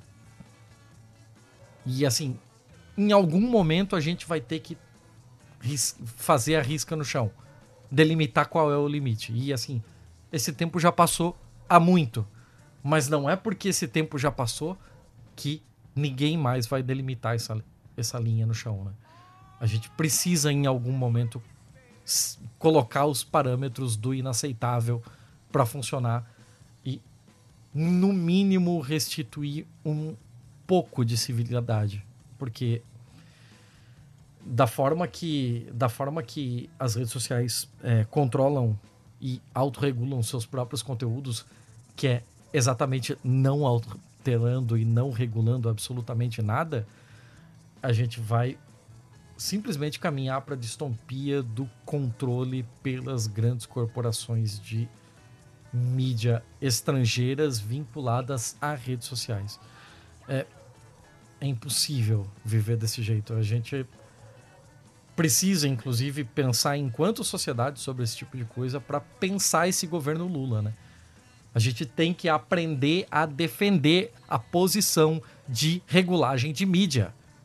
A gente tem que aprender a defender, para quem ainda é um pouco receoso, de tanto ouvir jornal, de tanto ouvir conteúdo liberal, de tanto ouvir aquele seu colega de trabalho chupa-rola do Partido Novo, que traz essas paradas em um tom de voz condescendente, e aí ele parece um tanto moderado, e aí você fica. É, talvez nesse quesito ele tenha razão. Não, manda ele tomar no cu e mostra a merda que a gente chegou por causa desses filhos da puta. Tem que regular e tem que regular pra caralho. Mas eu tô escalando, vamos, vamos voltar, vamos voltar. É... Bem, era isso, era isso. Eu paro o meu mal por aqui. Caralho, esse é o primeiro mal, já escalou pra caralho. É, você quer. Continuando nesse assunto das redes, né? Hum, Eu vou para uma notícia do Cycling News, que quem me passou foi Alcísio. Um hum, beijo para Alcísio. É uma maravilha essa notícia. Olha, uma maravilha. É, o que é que aconteceu?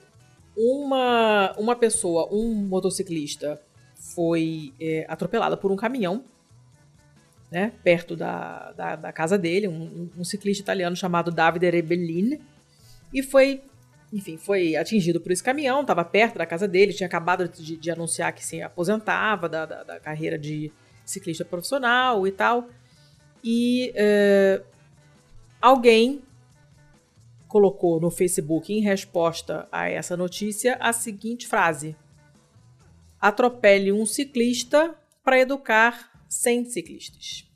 Caralho! Se atropela um, mas educa 100.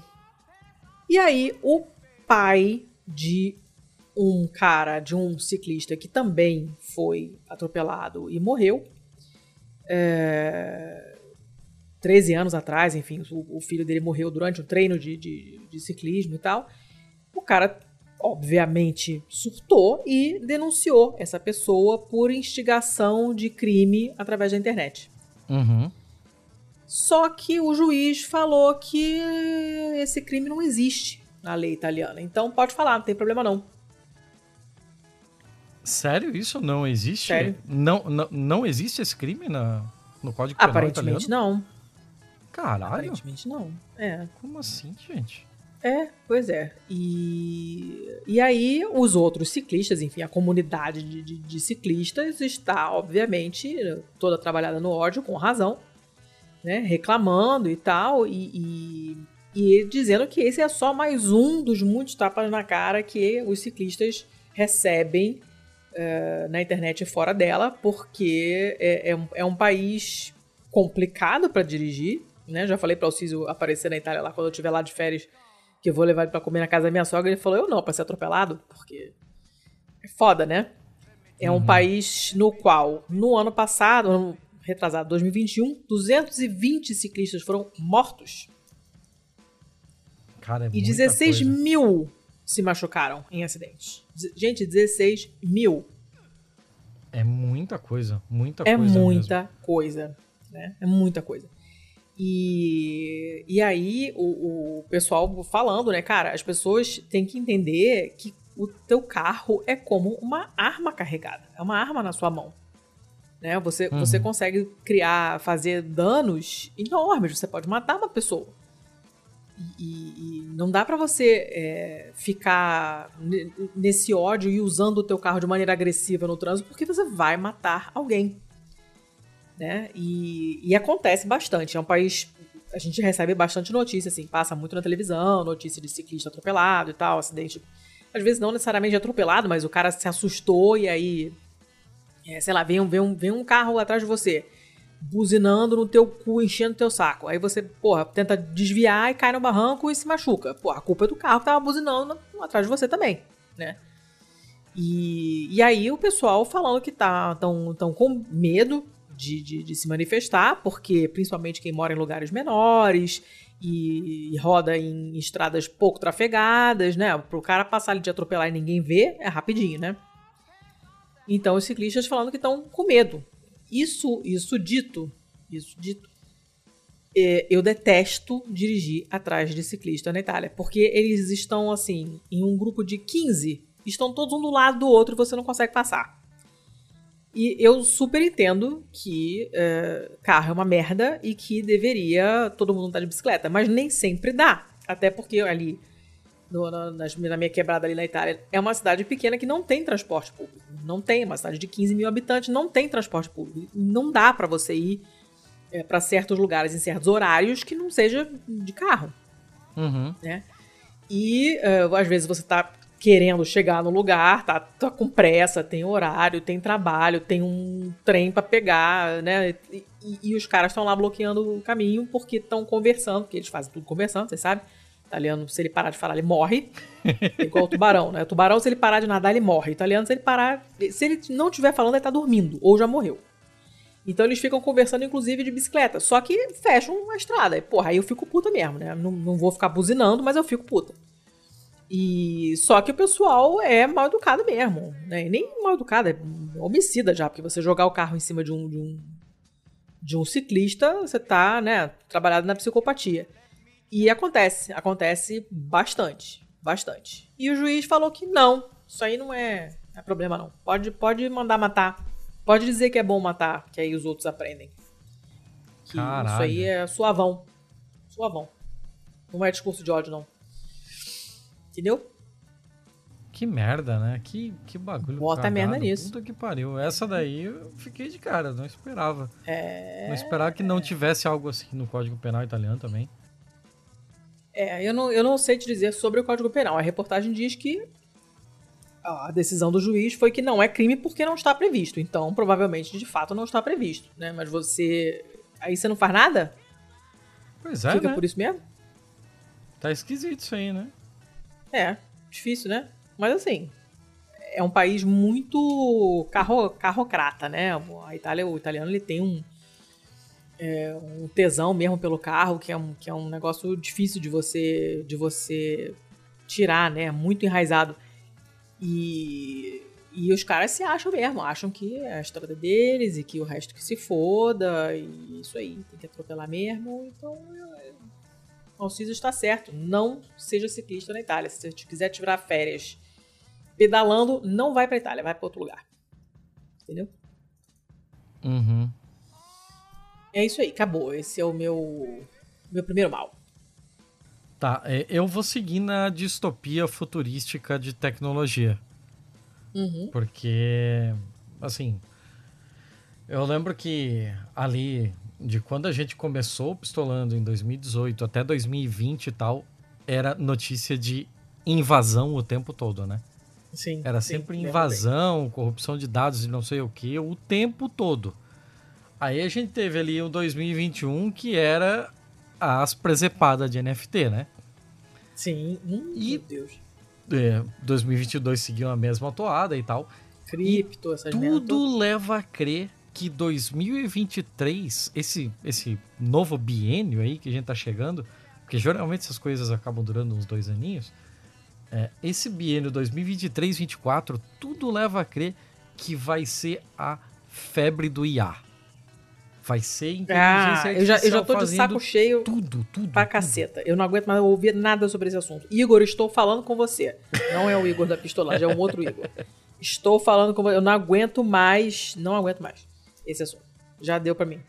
Mas enfim, fala. Então, essa daqui é foda. Essa notícia vem do futurism.com, que é um site de culinária. Não, né? Só não. Ele é um site que só traz futurismo, simples assim. É, em, em suas mais variadas doses de futurismo. E essa daqui é daquela dose bem merda. Que é a seguinte: MSN demitiu seus jornalistas humanos e os substituiu por IA, que agora só publica notícia falsa sobre sereias e pé grande. É o quê? É exatamente Sé- não, isso. sério isso? Isso é, É sério isso? exatamente isso? O MSN de- demitiu seus jornalistas humanos todos e substituiu por IA. Tipo, talvez ele tenha, sei lá, um, um, um dois editores de conteúdo, né, Pra não deixar passar as coisas muito, muito, muito esdrúxulas, mas mesmo assim algumas coisas talvez esses editores não estejam considerando tão esdrúxulas assim. Ah, no início desse mês, esse mês aqui, vamos dar o serviço, né? Essa notícia é do dia 2 de dezembro de 22. Então, no início desse mês, informamos que o site de notícias MSN, é, operado pela Microsoft, publicou uma história claramente falsa, alegando que a Grimes, que é a ex-mulher do Musk, havia criticado publicamente o Musk no Twitter por não pagar pensão alimentícia. Aí o tweet em que a história se baseou foi uma invenção óbvia, mas ele não é, não impediu o o inquisitor, o inquisitor de publicá-lo ou o MSN de distribuí-lo para um público muito mais amplo. Acontece que isso foi apenas a ponta do iceberg na programação, na propagação desleixada de notícias falsas, patentemente falsas pelo MSN. É, considere sua afinidade com o Exemplar, um site de notícias paranormal e Ah, conspiratório meu Deus. Que divulga contos de criptídeos, sinais da Atlântida, cristais mágicos. Meu Deus. É, é tudo nesse nível. Quero assim. morrer. Tudo claramente absurdo, né? E da essa exemplar, o MSN é, distribuiu para os seus leitores no seu portal cinco notícias que foram aqui pinçadas pela, pela redação. A primeira: pescadores pegam criatura sereia em suas redes. Segunda: mulher filma pé grande pulando de uma árvore na Califórnia. A segunda: a festa para quando um OVNI gigante voa diretamente sobre ela. A quarta notícia: Mars Rover parece capturar Dark Beast vagando pela superfície de Marte. E por último, alguém jura que pegou um anjo biblicamente acurado flutuando no céu sobre LA. Meu Deus, que festival de horrores. Esse é o nível das coisas que o MSN tá propagando na sua home pros seus leitores. Gente, isso é muito bizarro. Isso é, é- eu tô falando, é distópico demais. Demais, demais. É, não, porra, não vou nem dizer que essas coisas não são é, minimamente confiáveis, né? E embora as manchetes do Exemplar no MSN sejam flagrantemente ridículas, outras como a história da Grimes, elas são um pouquinho mais insidiosas, né? Ela- Elas não são patentemente mentirosas. Talvez você precise dar uma olhada lá e tal. E é aí que mora o perigo, né? Nessa é, porque linha ninguém vai tênue. conferir tudo o tempo todo. Não tem nem tempo hábil pra isso. Então, aí um exame superficial da seção de comentários do MSN sobre o caso Grimes Musk mostrou que muitos leitores foram facilmente enganados. Afinal, tipo, Óbvio. porra, você recebeu isso do portal do MSN. Do MSN. Você vai achar que é uma clicou, fonte minimamente confiável, você, né? você não saiu publicando a, a, a manchete. Você clicou, você leu a matéria. Como é que você vai chegar nesse momento e achar que aquela matéria é mentirosa? Tipo, tudo ali é, é factível. Pode não ser verdade, mas é factível. Você sabe que Sim, houve sim. um problema, um- um- uma desinteligência ali entre Grimes e o, e o Musk, né? A, a principal desinteligência da Grimes e do Musk foram ter namorado, né? Aí já é uma grande desinteligência dela, mas parece que passou. Ah, e aí o, o grande problema é que daí o Futurismo aqui publi- eh, procurou o MSN para comentar sobre essa história da Grimes e as várias outras histórias que a Exemplar estava mandando pro MSN. Eles não receberam nenhuma resposta. Depois que eles publicaram essa história, o MSN excluiu todos os artigos da Exemplar, esses fraudulentos, mas sem nenhuma nota de retratação, nenhuma outra coisa documentando essa remoção. Que filhos da puta. E é um direito da Exemplar executar lixo de clickbait? Aí a gente volta pra boa e velha discussão do da liberdade de expressão. É, Cara, é um que direito de que- liberdade de expressão colocar esse tipo de lixo em um portal de notícias? Hum, aí entra aquele problema do liberalismo safado, né, que já vem introjetado em todo americano. Porque aí eu vou ler o que está escrito no parágrafo deles. É direito da Exemplores executar lixo de, de clickbait?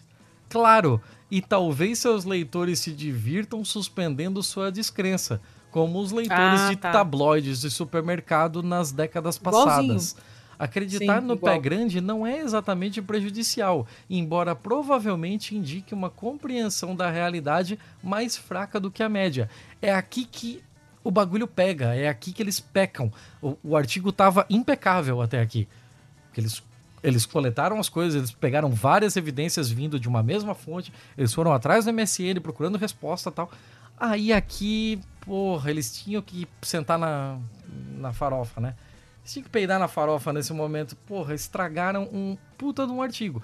Ainda assim, eu deixo o link no, nas nossas notas aí, porque vale a leitura e tem mais algumas coisas posteriores a, a isso aqui que, que são interessantes de, de, se, de se pegar. Tipo, ah, o MSN ele promete que é, ainda existe algum tipo de supervisão humana é, nas histórias que ele distribui, só que é um, é um dilúvio de absurdos que parece rodar constantemente. Então, tipo, parece muito improvável que a equipe remanescente esteja fazendo seu trabalho. Talvez eles estejam fazendo uma moderação simplesmente por amostragem, Então, tipo, um monte de coisa passa. É, tem muita coisa aqui que precisa ser revista. Mas, assim, já fica o alerta: o MSN, seja o brasileiro, seja o americano, seja o caralho que for, não é mais uma mídia confiável. Não é mais sequer um portal de notícias.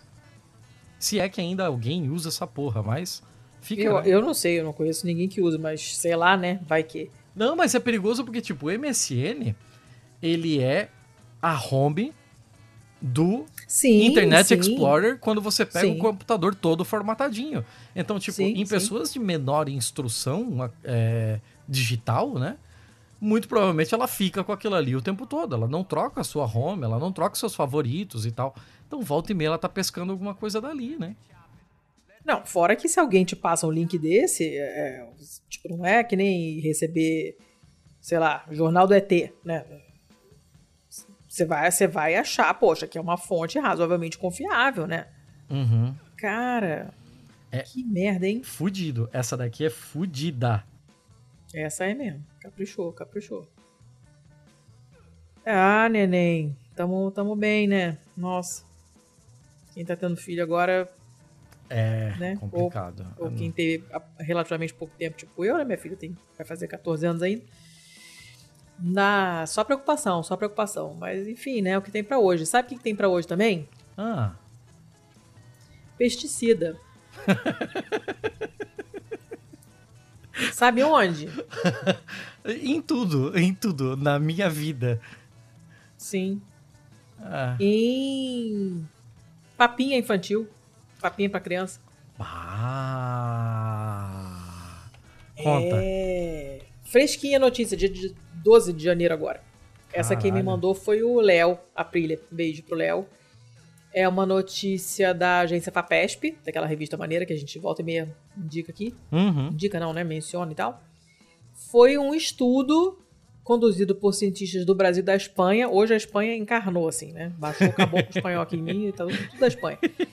É, e o estudo rastreou 25, 21, desculpa, 21 agro- agrotóxicos, fungicidas, inseticidas e herbicidas e quatro toxinas produzidas por fungos do gênero Aspergillus em 50 amostras de alimentos industrializados para bebês vendidos em supermercados no estado de São Paulo. Tá? Então, o estudo rastreou a presença de 21 agro- agrotóxicos e quatro toxinas, que são aquelas aflatoxinas, que são famosinhas e tal, em 50 amostras de alimento. A notícia boa é, é que não foram encontradas nessas amostras as aflatoxinas, que são bem tóxicas para o organismo humano e de animais também, e podem aparecer em cereais, grãos e, e outras coisas. Né? A, a aflatoxina B1, por exemplo, é comprovadamente carcinogênica. Mas essa não foi encontrada nessas 50 amostras, o que já é uma coisa ok, é uma coisa legal. Mas, é, quanto aos, aos- aos agrotóxicos, inicialmente o estudo mostrou a presença de 7 dos 21 compostos rastreados. E assim, eles encontraram resíduos de pesticidas em 68% das amostras analisadas. Nossa, é muita coisa. Caralho. 47% das, pap- das papinhas de frutas tinham pelo menos um resíduo de agrotóxico. E isso, As comidas isso é aonde, com- Letícia? estado de São Paulo. Tá, mas, a, mas as papinhas são da Espanha, é isso? Não. Não, não, não. São, são estudantes, são, são pesquisadores das, das duas, mas a- as amostras são de supermercados no estado de São Paulo. Ah, tá. Ok. É, então, 47 das papinhas de frutas tinham pelo menos um resíduo de agrotóxico. E esse índice foi de 85% para as comidas à base de carne e vegetais. Tá? Essas, as concentrações desses agrotóxicos ficaram abaixo dos limites máximos de resíduos estabelecidos pela legislação europeia desde 2006, que foi a legislação usada como padrão nesse estudo. Tá? Uhum. Ah, na União Europeia, o limite é de 10 microgramas por quilo de alimento para vários agrotóxicos e foram encontrados limites até mais baixos do que isso para agrotóxicos específicos, como um chamado fipronil e tal. No Brasil não tem uma legislação própria é, para limitar a concentração de resíduos de agrotóxicos em alimentos infantis.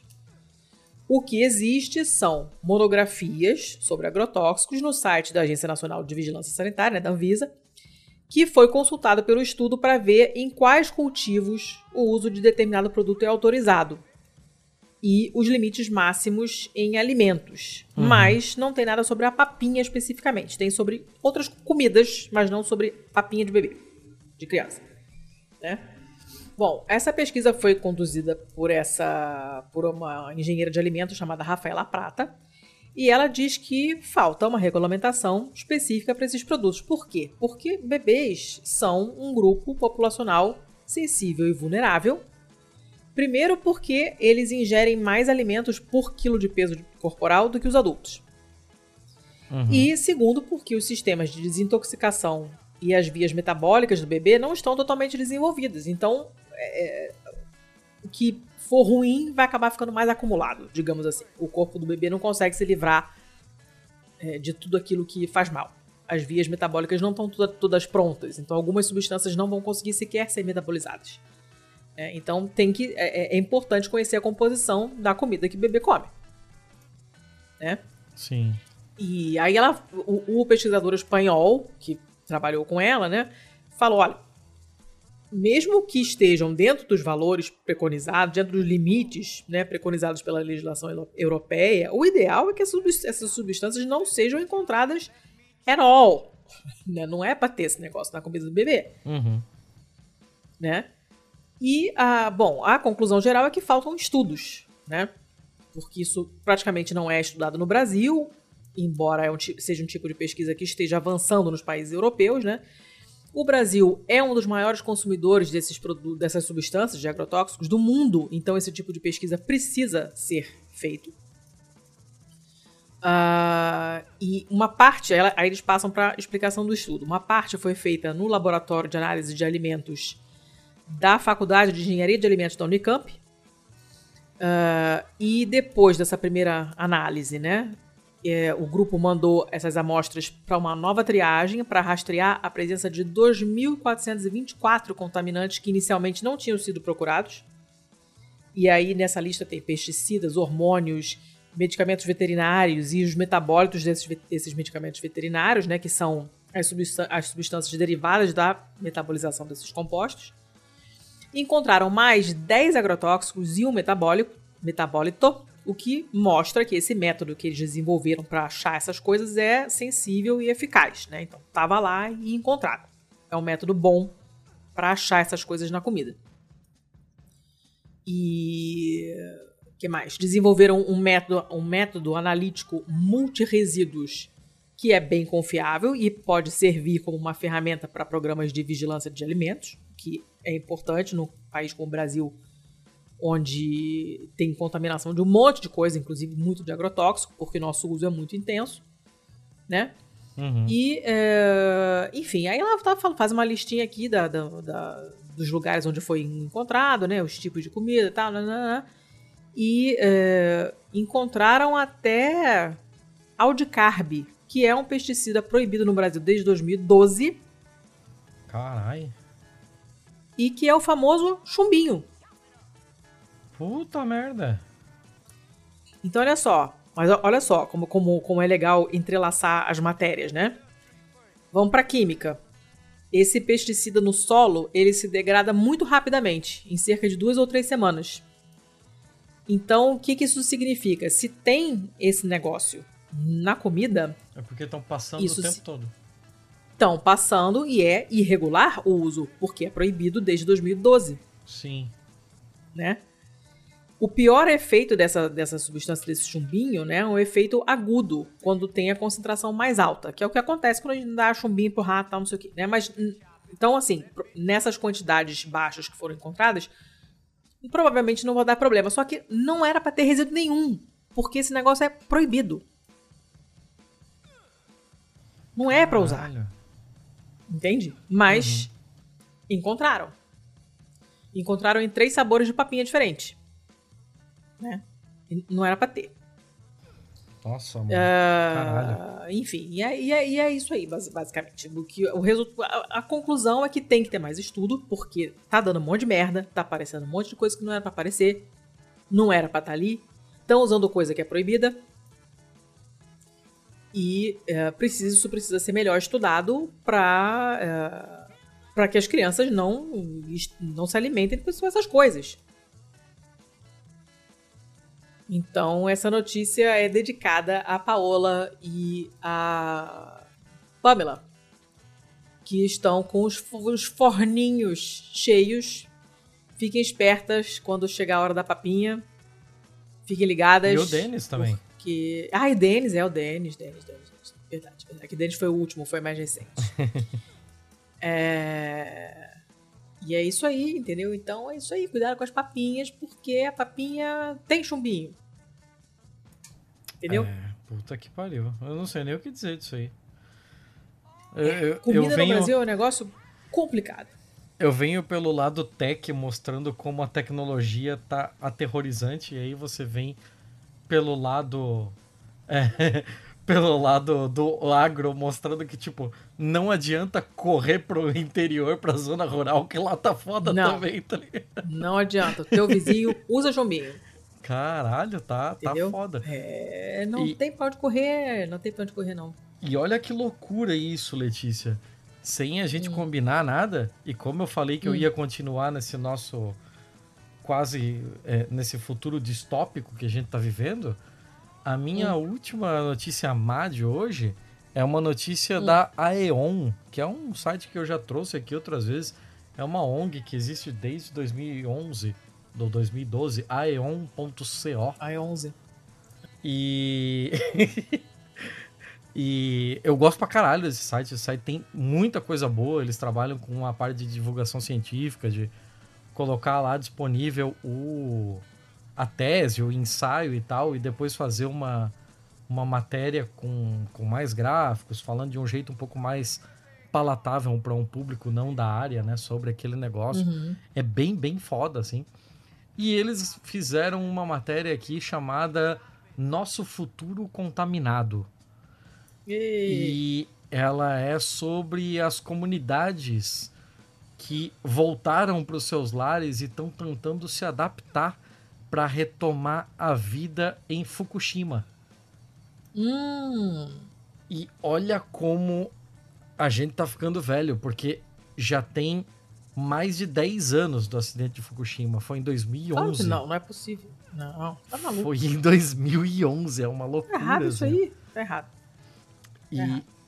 e aí o, o negócio já começa com um repórter aqui conversando com um fazendeiro chamado Atsuo Tanizaki, que ele ele tá morando no lugar e ele fala como é, para ele não não interessa é, ele não se importa com os mapas que o governo japonês tem feito sobre as áreas de contaminação com tons de vermelho, laranja e verde, porque é, ele fala que tudo precisa ser visto caso a caso. E ele foi guiando o repórter por dentro da, do pequeno vilarejo ali na prefeitura de Fukushima. E. Tal, tal, tal. Deixa eu pegar aqui a partezinha. Ah, Tanizaki começou a fade- fazer medições. Com o seu contador Geiger, ele me mostrou como os elementos radioativos eram indiferentes à lógica cartográfica do estado.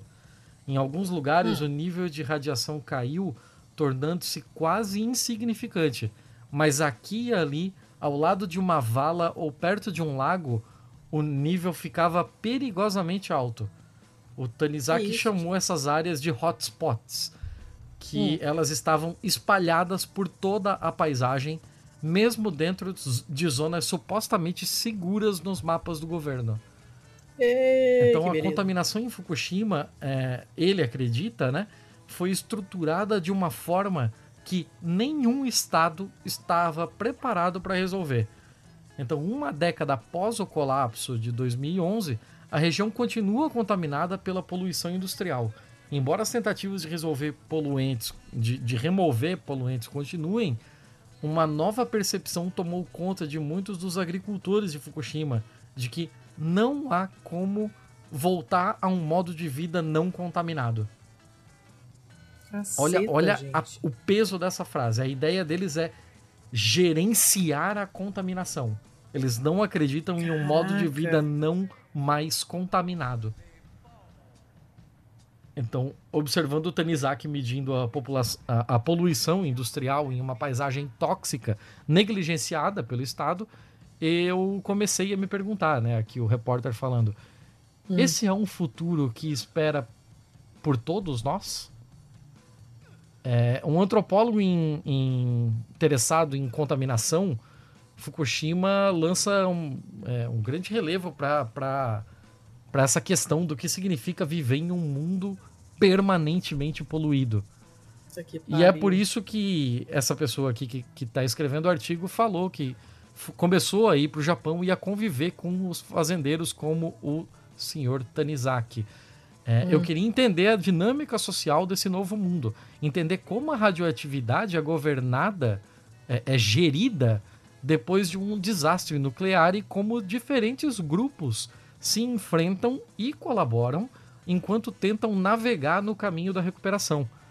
E o que ele esperava encontrar eram laços sociais levados ao ponto de ruptura, né?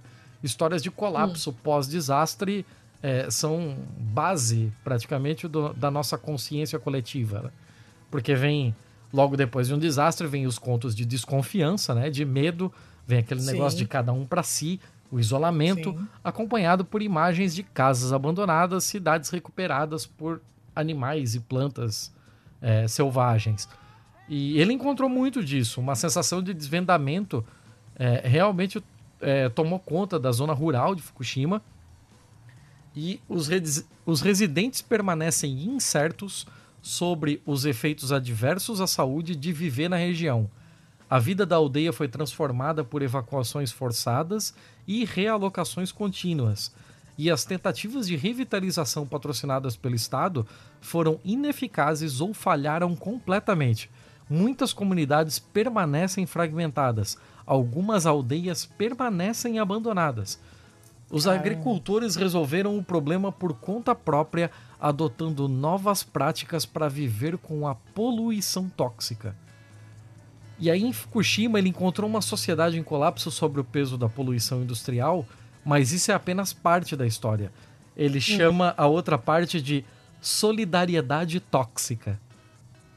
Ué, Então, em vez de desistir, o Tanizaki e outros agricultores é, tomaram para si é, esse negócio de conviver com a poluição tóxica, né?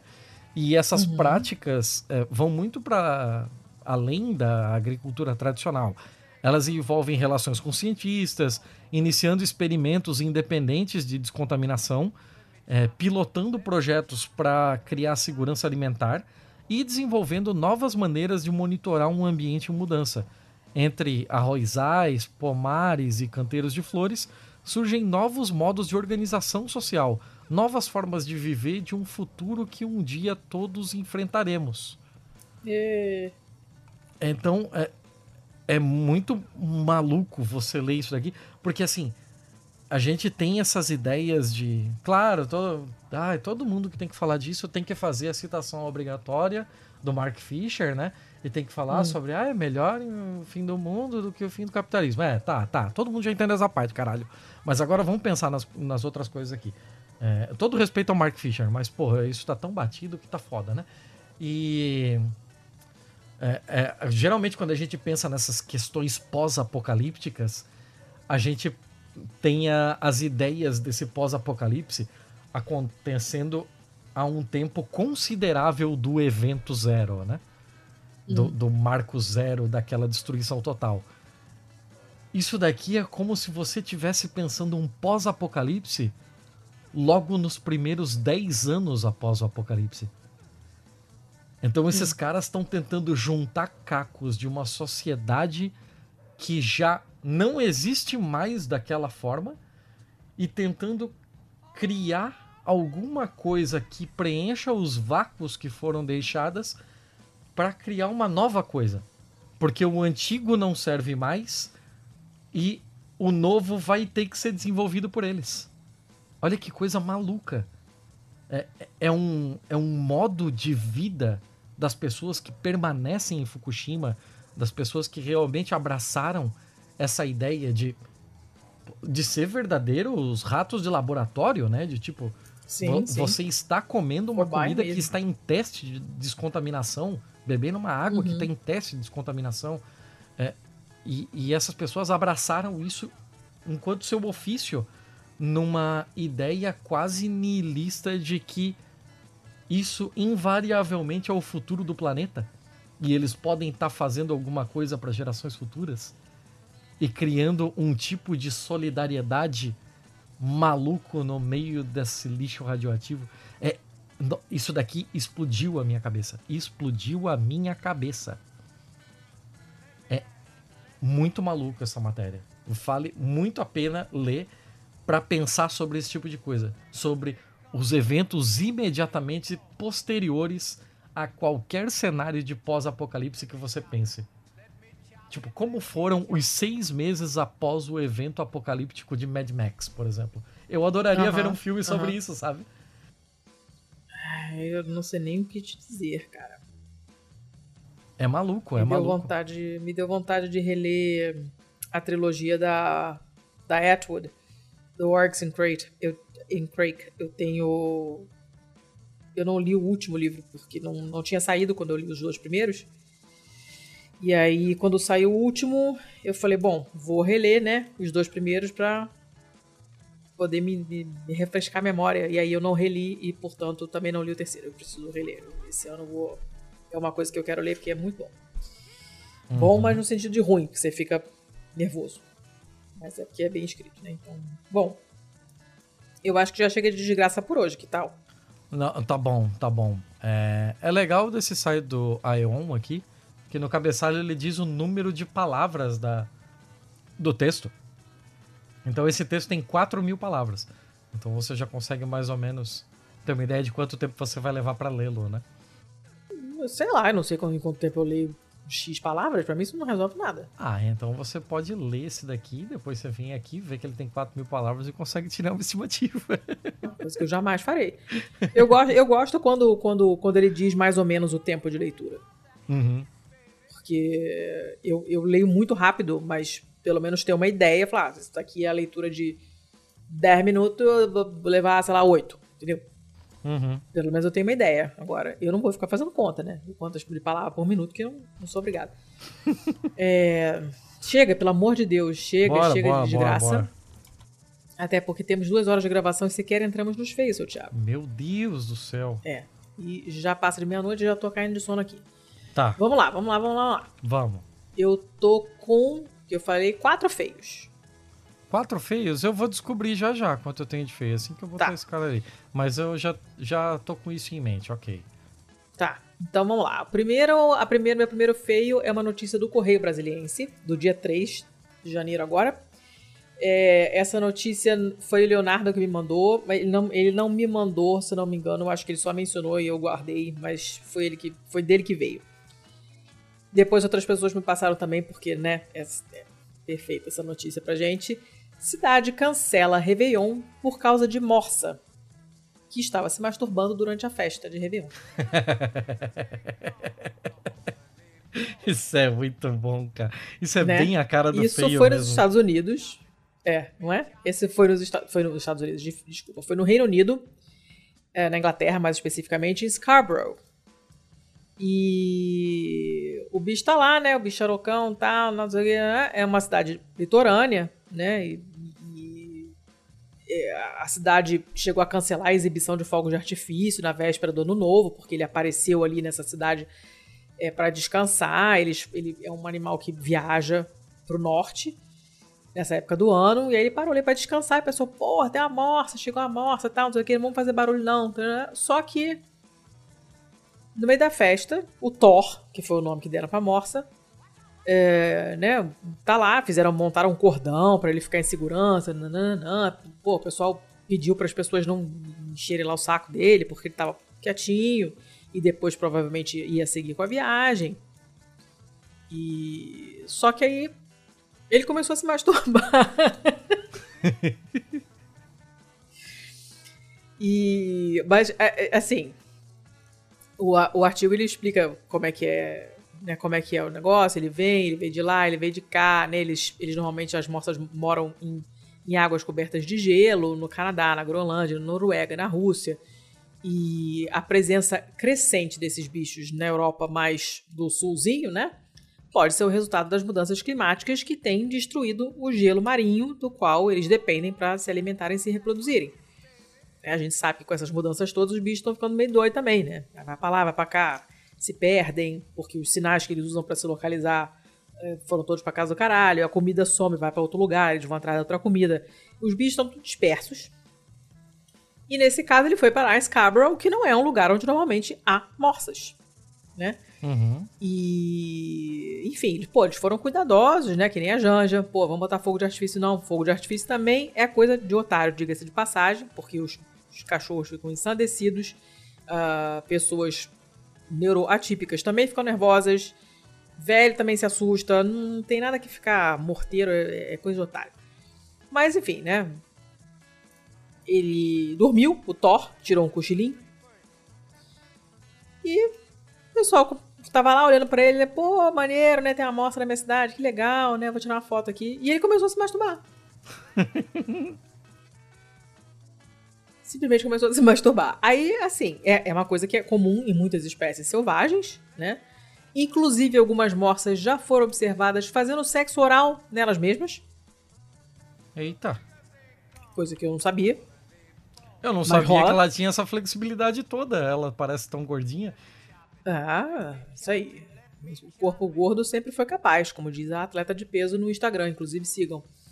É, tá lá, mas é isso, só a festa foi cancelada, enfim, porque, né, todo mundo lá felizão, pô, legal, ah, uma morsa de estimação na cidade, ah, a morsa tá no 5x1.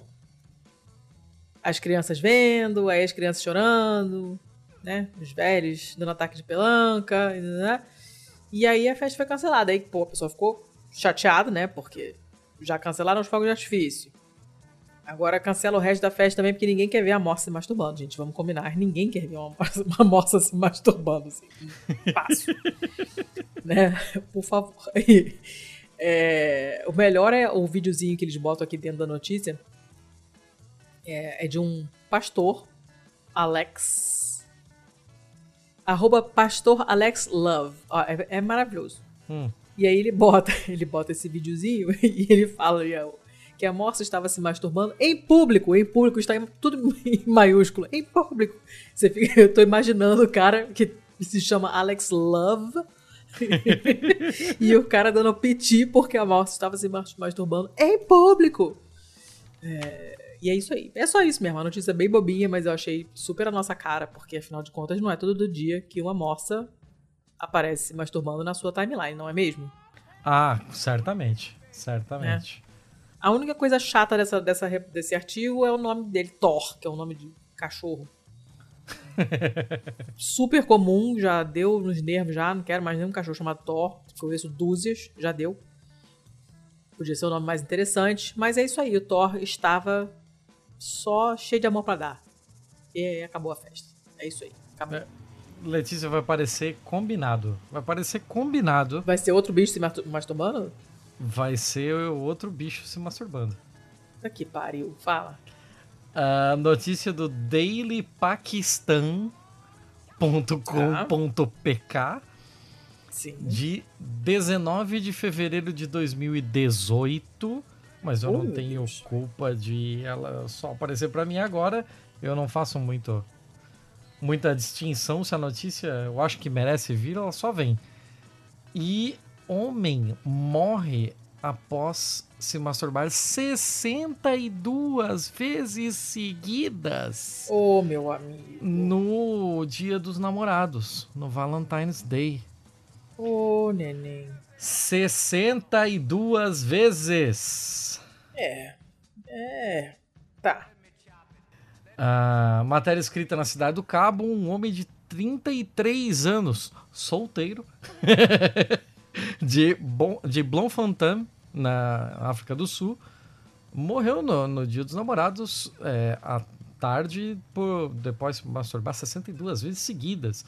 Ele tinha é, relatado. Cara, Eu, eu vou. é- Essa matéria Eu tá escrita. com medo desse artigo. Não, essa matéria tá escrita de um jeito esquisito. Então. Eu, é, foi relatado que o homem identificado como Davido Mabuza Hum. é, deu a si mesmo o alto prazer, self-pleasure himself, é, um recorde mundial de 62 vezes antes de morrer de um ataque cardíaco. Especula-se que ele estava sofrendo de depressão por estar extremamente solitário no dia dos namorados. A mãe do Davido é, ligou para os oficiais de segurança depois de descobrir o cadáver no seu quarto. Caramba, gente, que cena, Ah, hein? O policial Rome Mikizi, Rony Mikizi, disse para a NUSA, né, que é uma agência de notícias da África do Sul, que eles é, o que eles viram quando abriram a porta do quarto de David. E o jovem estava em sua cama, é, sua ah, o seu ah, não, cara. Não, não. Oh, meu Deus, Thiago, desembucha. O seu pênis estava destacado do seu corpo. Detached from his body. Tava. Como? Que... É, Como? não sei. Você que é quem manja de biologia quarto? aqui. Você é eu quem não manja de de assunto biologia. nenhum. O que que tá acontecendo? O que que, que, que houve? É isso aí. Tava assim? destacado do seu quarto. Deve ter sido tão intenso que simplesmente caiu de seu corpo. Não, não, gente, Nós piroca não cai. Quem falou foi o policial Rony McKinsey. É, Não. Não, não sei. Rony, não só pare. Eu- eu- eu- a piroca cai se eu congelar, né? Um frostbite, um negócio desse aí, se mumificar, porque der uma, numa doença, mas assim, o cara arrancar na mão assim. Então, é, nós Que encontramos, loucura é nós essa? O bicho encontramos mesmo. pênis agarrado em sua mão esquerda com tanta força que não conseguimos remover. Porra! Amigo. É só isso a matéria. Tudo que, eu- tudo que tinha na matéria eu falei. E meu Já foi amigo. mais do que eu tava. Já foi mais do que eu tava disposto a escutar. Então, Meu amigo mesmo. Jesus. é possível algo desse tipo, caralho? Eu, nossa, eu, eu não Eu faço a sei menor- lá se é possível a pessoa arrancar uma papa piroca de. Eu não sei te dizer. Eu, eu só sei que deve ter sido uma morte desagradável, mas. Terrível. Terrível. Fora isso, eu não sei. Que, que. Caraca, gente. E- Ele falou, a- ele falou que ficou na mão esquerda. Tem aquele negócio de quando a pessoa tem um derrame dá rigidez nos Ah, membros da esquerda, né? Ou não? Hum, não sei. Eu, eu já vi uns negócios assim, porque Sei tipo, tem não. É que tem gente Ô- que tem derrame cerebral e depois se recompõe e tal, mas fica com o lado esquerdo relativamente paralisado, né? Pelo menos parcialmente Por que paralisado. só o lado esquerdo? Ah, eu o imagino que esquerdo? Não sei, imagino que seja porque é o lado pra onde vai ou da onde vem o o sangue do coração? Não sei. Não, não tem isso não. Não sei, não sei. Eu sei que todo Ah, mundo que eu sei, sei eu que teve eu nunca derrame falar disso, Thiago. começa a avacalhar o lado esquerdo. Não, não sei disso não. Não sei disso não. Bom, não sei. Não sei. Jamais confio no que eu digo porque eu não sei nada, então não sei. Vão pesquisar, busquem conhecimento. É... Péssimo. Péssimo isso. Horrível. Horrível, horrível, horrível, horrível. Nossa, muito ruim. Vou pra uma bobinha. Vá. Vou pra uma bobinha que foi a Meg que me mandou. E é uma notícia do. Também ali de dezembro. Uma notícia natalina. Que saiu no Cornwall Live. Então estamos falando da Cornualha. Que já, já é a piada meio pronta, né? Uhum. Vamos combinar. A manchete é: Papais Noéis bêbados em um tanque, tanque, tanque de guerra? Causam o caos na cidadezinha de Angarak, na Cornualha. Defina caos. caos são papais noéis bêbados dirigindo um tanque de guerra numa cidade na Cornualha, Thiago. Você precisa de mais alguma coisa? Ah, eu quero saber o que que Papai Noéis bêbados fizeram com o tanque na Cornualha. Porque se eles É, não eles destruíram nada, não é caos. Não, eles estavam tentando dirigir esse tanque nessa, nesse vilarejo, mas obviamente o tanque em- empacou porque estavam bêbados dirigindo um tanque, né? Danificaram o carro e fecharam acesso às ruas da cidadezinha, que aparentemente são uma atração local por causa da decoração que fazem e tal, não sei o que, né? Tinha uma galera lá visitando a cidade e tal. E A decoração. A decoração consiste em três bêbados e um tanque, né? Três bêbados vestidos de Papai Noel. É, e aí, esse, esse, esse. É que esses caras, esses Papais Noéis, eram. Era, era gente que tava fazendo tipo um reenactment, uma. uma como se chama isso? Reencenação. Quando você. Reencenação. De, de, de, de alguma coisa, algum acontecimento militar, só que tava todo mundo bêbado. É, e simplesmente pegaram esse tanque e começaram a andar na rua, só que as, as ruas são estreitinhas, o tanque é um trambolho, né? É a famosa banheira. E o negócio não, não passava, né? E uma galera começou a, a filmar, óbvio, né? Apesar de ser uma, uma cena maluca e, e potencialmente perigosa, mas também é uma coisa cômica, né? Vários ali já claramente muito bêbados, fazendo o maior esforço para andar com essa porra desse tanque. E o pessoal, para, sai daí, não sei o quê. E levando, eles levando esporro do pessoal.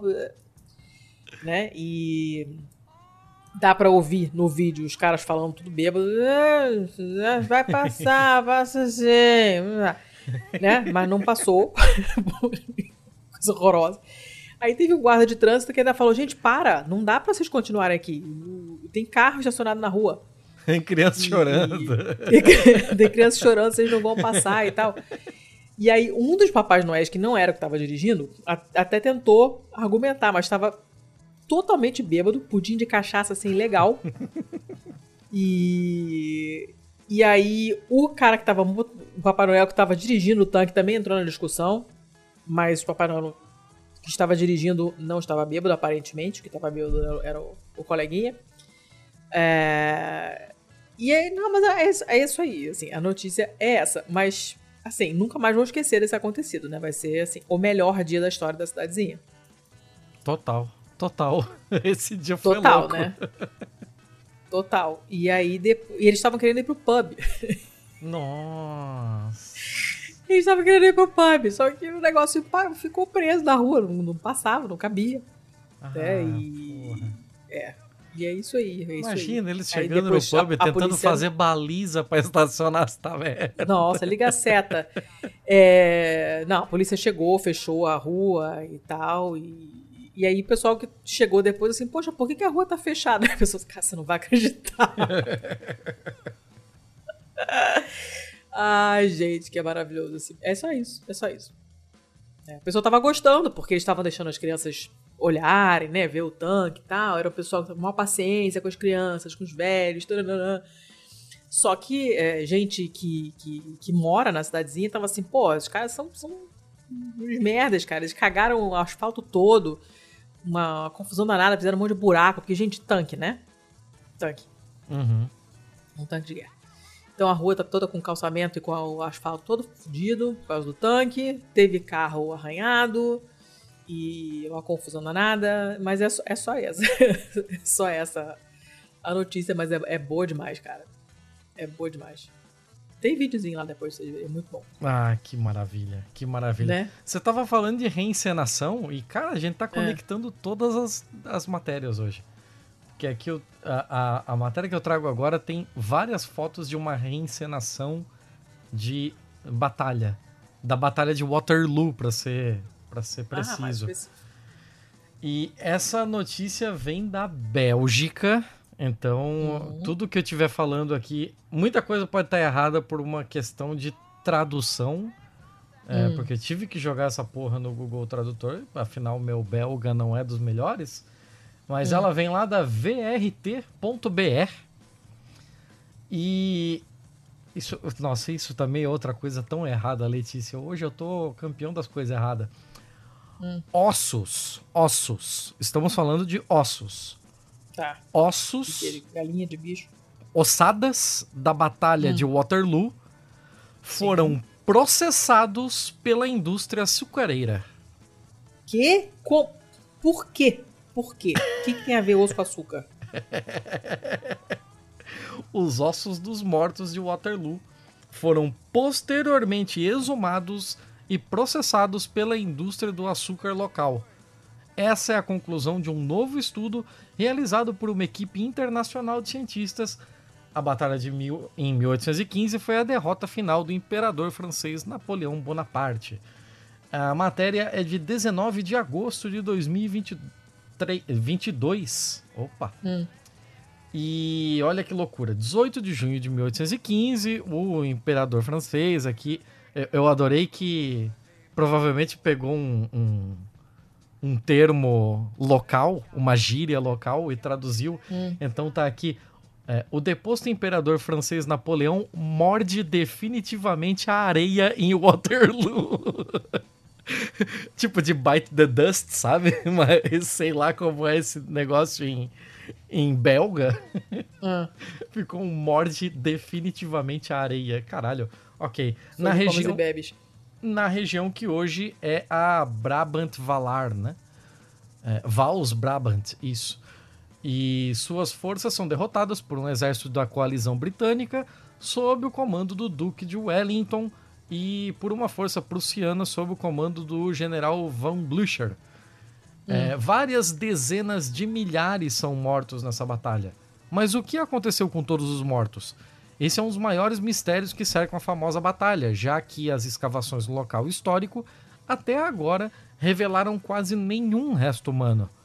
Uma equipe internacional de historiadores vasculhou os arquivos e suspeita ter decifrado o enigma. Nos anos após a batalha, dizem eles, os corpos foram desenterrados pelos moradores e vendidos para a indústria açucareira. Eu tô muito curiosa pra ver pra onde isso vai. Pra quê? Porque é o seguinte, para purificar a beterraba naquela época, era necessário carvão vegetal. Carvão Ah. de osso é feito de ossos de animais carbonizados. Ah, Segundo os pesquisadores, não apenas ossos de animais, mas também os esqueletos de soldados mortos acabaram nos no açúcar das décadas seguintes à batalha. Açúcar. Açúcar. É, na verdade, é. É. é. Gente, que maluquice isso. Que loucura, né? A agricultura não o tornava rico, especialmente naqueles dias. É, mas com a venda de algumas carroças de ossos, os fazendeiros locais podem ganhar muito mais do que poderiam juntar durante toda a vida. Especialmente depois que uma lei foi aprovada no início da década de 1830, tornando financeiramente muito interessante o comércio de ossos. Porque a partir de 34, é, 1834, evidências de, entre aspas, incidentes no local da famosa batalha podem ser encontradas em vários arquivos. Abro aspas, há um relatório de um geólogo alemão que diz ter visto fazendeiros desenterrando ossos no campo em Waterloo, disse o historiador Bernard Wilkin, que coliderou a pesquisa para RTBF. E provavelmente são ossos de cavalo, mas alguém brinca ao mesmo tempo que os ossos da guarda imperial podem ser facilmente confundidos com ossos de cavalo. Ai, meu Deus. Então era um segredo aberto na época em, é, é, em que ossos humanos acabavam em açúcar. Um jornal alemão até recomenda o uso de mel no café para evitar beber os átomos de seus bisavós pela manhã. Ó, assim, Cara, teoricamente, surreal demais isso. teoricamente não era exatamente um segredo. Tipo, as pessoas faziam piada sobre isso no jornal, cara. Olha que Isso é loucura. muito bizarro. Que loucura. Gente. Ah, tem uma. Tá, e aí? Então, tem uma outra aqui que é uma troca de cartas do então prefeito de Braine-l'Alleud, ou alguma coisa do tipo, é, ao comandante local da gendarmeria, né? Pra intervir. Aí abro aspas pro que tá na carta. O governo superior me pede para parar com isso com base no artigo 360 do Código Penal, parece. É, esse artigo é, da, da Constituição, do, do, Código Penal da época, era um artigo hum. que penaliza escavações. De acordo com o Wilkin, hum. nenhuma evidência foi encontrada de que alguém tenha sido realmente preso por escavações legais. Nem todos os ossos dos caídos foram usados para fazer açúcar, né? Ó, pesquisas anteriores já mostraram pelo menos alguns dos corpos foram transformados em farinha de osso para fertilizar os campos. Que é um uso Gente. muito mais nobre, né? Sim. Enquanto isso, a fábrica de açúcar de Tinen anunciou nas suas mídias sociais de brincadeira que processa é, açúcar sem ossos. Eu tô muito chocada. que loucura, né? Muito intrigada. É, é, é, fascinante essa história. Muito, muito. Mais uma coisa assim que eu nunca imaginei, nunca havia parado para pensar sobre e caralho, gente, no açúcar eu nunca, nunca faria essa associação. Sensacional. Chocada, chocada em Cristo. é, tá, vou, vou pra minha próxima então, que é Manda super ver. singela. Os meus feitos estão todos singelos. É, essa ninguém me deu, não. Essa apareceu pra mim. É, é uma notícia da CNN Travel e fala de uma carpa. Você gosta de carpa? Peixe? Você acha bonitinho? Carpa? Não sei. Parece meio sem graça, né? Ele ah, fica não, ali, ele não, ele não, faz nada demais. Gente, sei. mas você queria que ele fizesse o quê? Peixe? Queria que ele fizesse o quê? Peixe. Ah, eu não sei, eu não sei. Não, não tem, não tem braço. Vai fazer o quê? O peixe vai ficar lá andando. Peixe nada. Eu acho bonito, é um peixe bonito, tem muita tatuagem de carpa, né? É um, é um peixe estiloso, o pessoal faz se usa muito para estampa, desenho, quadro, essas coisas assim, porque é um peixe estiloso, né? E simplesmente no caso, no caso, esse peixe da notícia pesa 67 libras. Caralho! Isso deve dar o quê? Uns 30 quilinhos, 20... 30 quilinhos hum? de carpa. Pois é, o nome dele é 25, Cenourão, cenoura. e é, um pescador no Reino Unido né, lutou contra essa carpa por 25 minutos, mas conseguiu pescar, o coitado do, do, do cenouro lá, né? E acredita-se que essa seja a segunda maior carpa já capturada. É, super laranjão, por isso o nome, obviamente, né? Ele não se chama cenoura por, porque tem folhas na cabeça, né? né porra de cenoura. e é fácil de achar, mas difícil de, de pegar, né? Ele é um híbrido de carpa de couro, que eu não vou falar, e a carpa koi, que é aquela clássica japonesa, né? Uhum. Os, daqueles que tem nos laguinhos japoneses e tal. Aquele manchadinho. Uh, isso foi no né? dia. É, isso foi no dia 3 de novembro. Não só manchadinho, tem uns que são laranjão. Laranjão mesmo. E o que acontece é o seguinte: quando você está fal falando de peixes normais, né? Você, se eles se eles estiverem já só um pouquinho mais profundos, você já, já tem um problema para localizar o peixe. Uhum. Mas com cenourão, não, porque o negócio é, né? Monstruoso e laranja pra cacete. Então todo mundo queria pegar ele. Esse, essa carpa mora num, num, num, lago, né? Onde os pescadores vão lá para tentar é, pegar um, alguns dos Meu muitos peixes muito caralho, grandes que eles têm. eu estou é, vendo tá a foto dele. Jesus! É. Nossa, cara, ele é, é muito é grande. Ele é do tamanho de um torso. Ele é, ele é muito, ele é maior, ele é muito grande, muito grande mesmo. E assim, é um lugar onde o pessoal vai para pescar peixe grande. Né? Os donos lá do lago botaram peixe grande lá de propósito, porque o pessoal quer. Né? E esse peixe está lá há 20 anos. E ele quase não aparece. Todo mundo sabe que ele está lá, mas aparece pouco. Né? Ele não é o maior residente do lago, mas é o que mais, mais aparecidão, assim, em termos de cor, né? Uhum. E. E aí o cara, o pescador, foi lá, conseguiu pegar a cenoura e pesou, né? Porque aquela coisa do recorde pessoal, né? O cara, pá, pesei um peixe, peguei um peixe de 50 quilos, sei lá. Depois jogou de volta no lago, né? É, é, esse, esse é um lago daqueles que você pesca e não leva para casa. Você pega, pesca e solta de novo no lago, né? Eles nunca levam o peixe embora. E, e depois, é, às vezes, são tratados, né? Se tiverem uma ferida grande, tá? Por causa do anzol, são tratados e depois jogados de volta na água. E ela, esse, o crescimento dessa da cenoura, né, é acompanhado porque o no ano passado, né, ela foi pescada, sei lá, nove vezes. E a primeira vez que ela passou de 27 quilos foi esse ano, em fevereiro. E aí ela sumiu. Ficou um tempão lá sem ninguém pescar. E aí agora esse cara se chama Hackett, esse pescador, foi lá e conseguiu pescar ela e agora já tá com esse peso absurdo. Caralho. De 30 quilos, é. Letícia. E...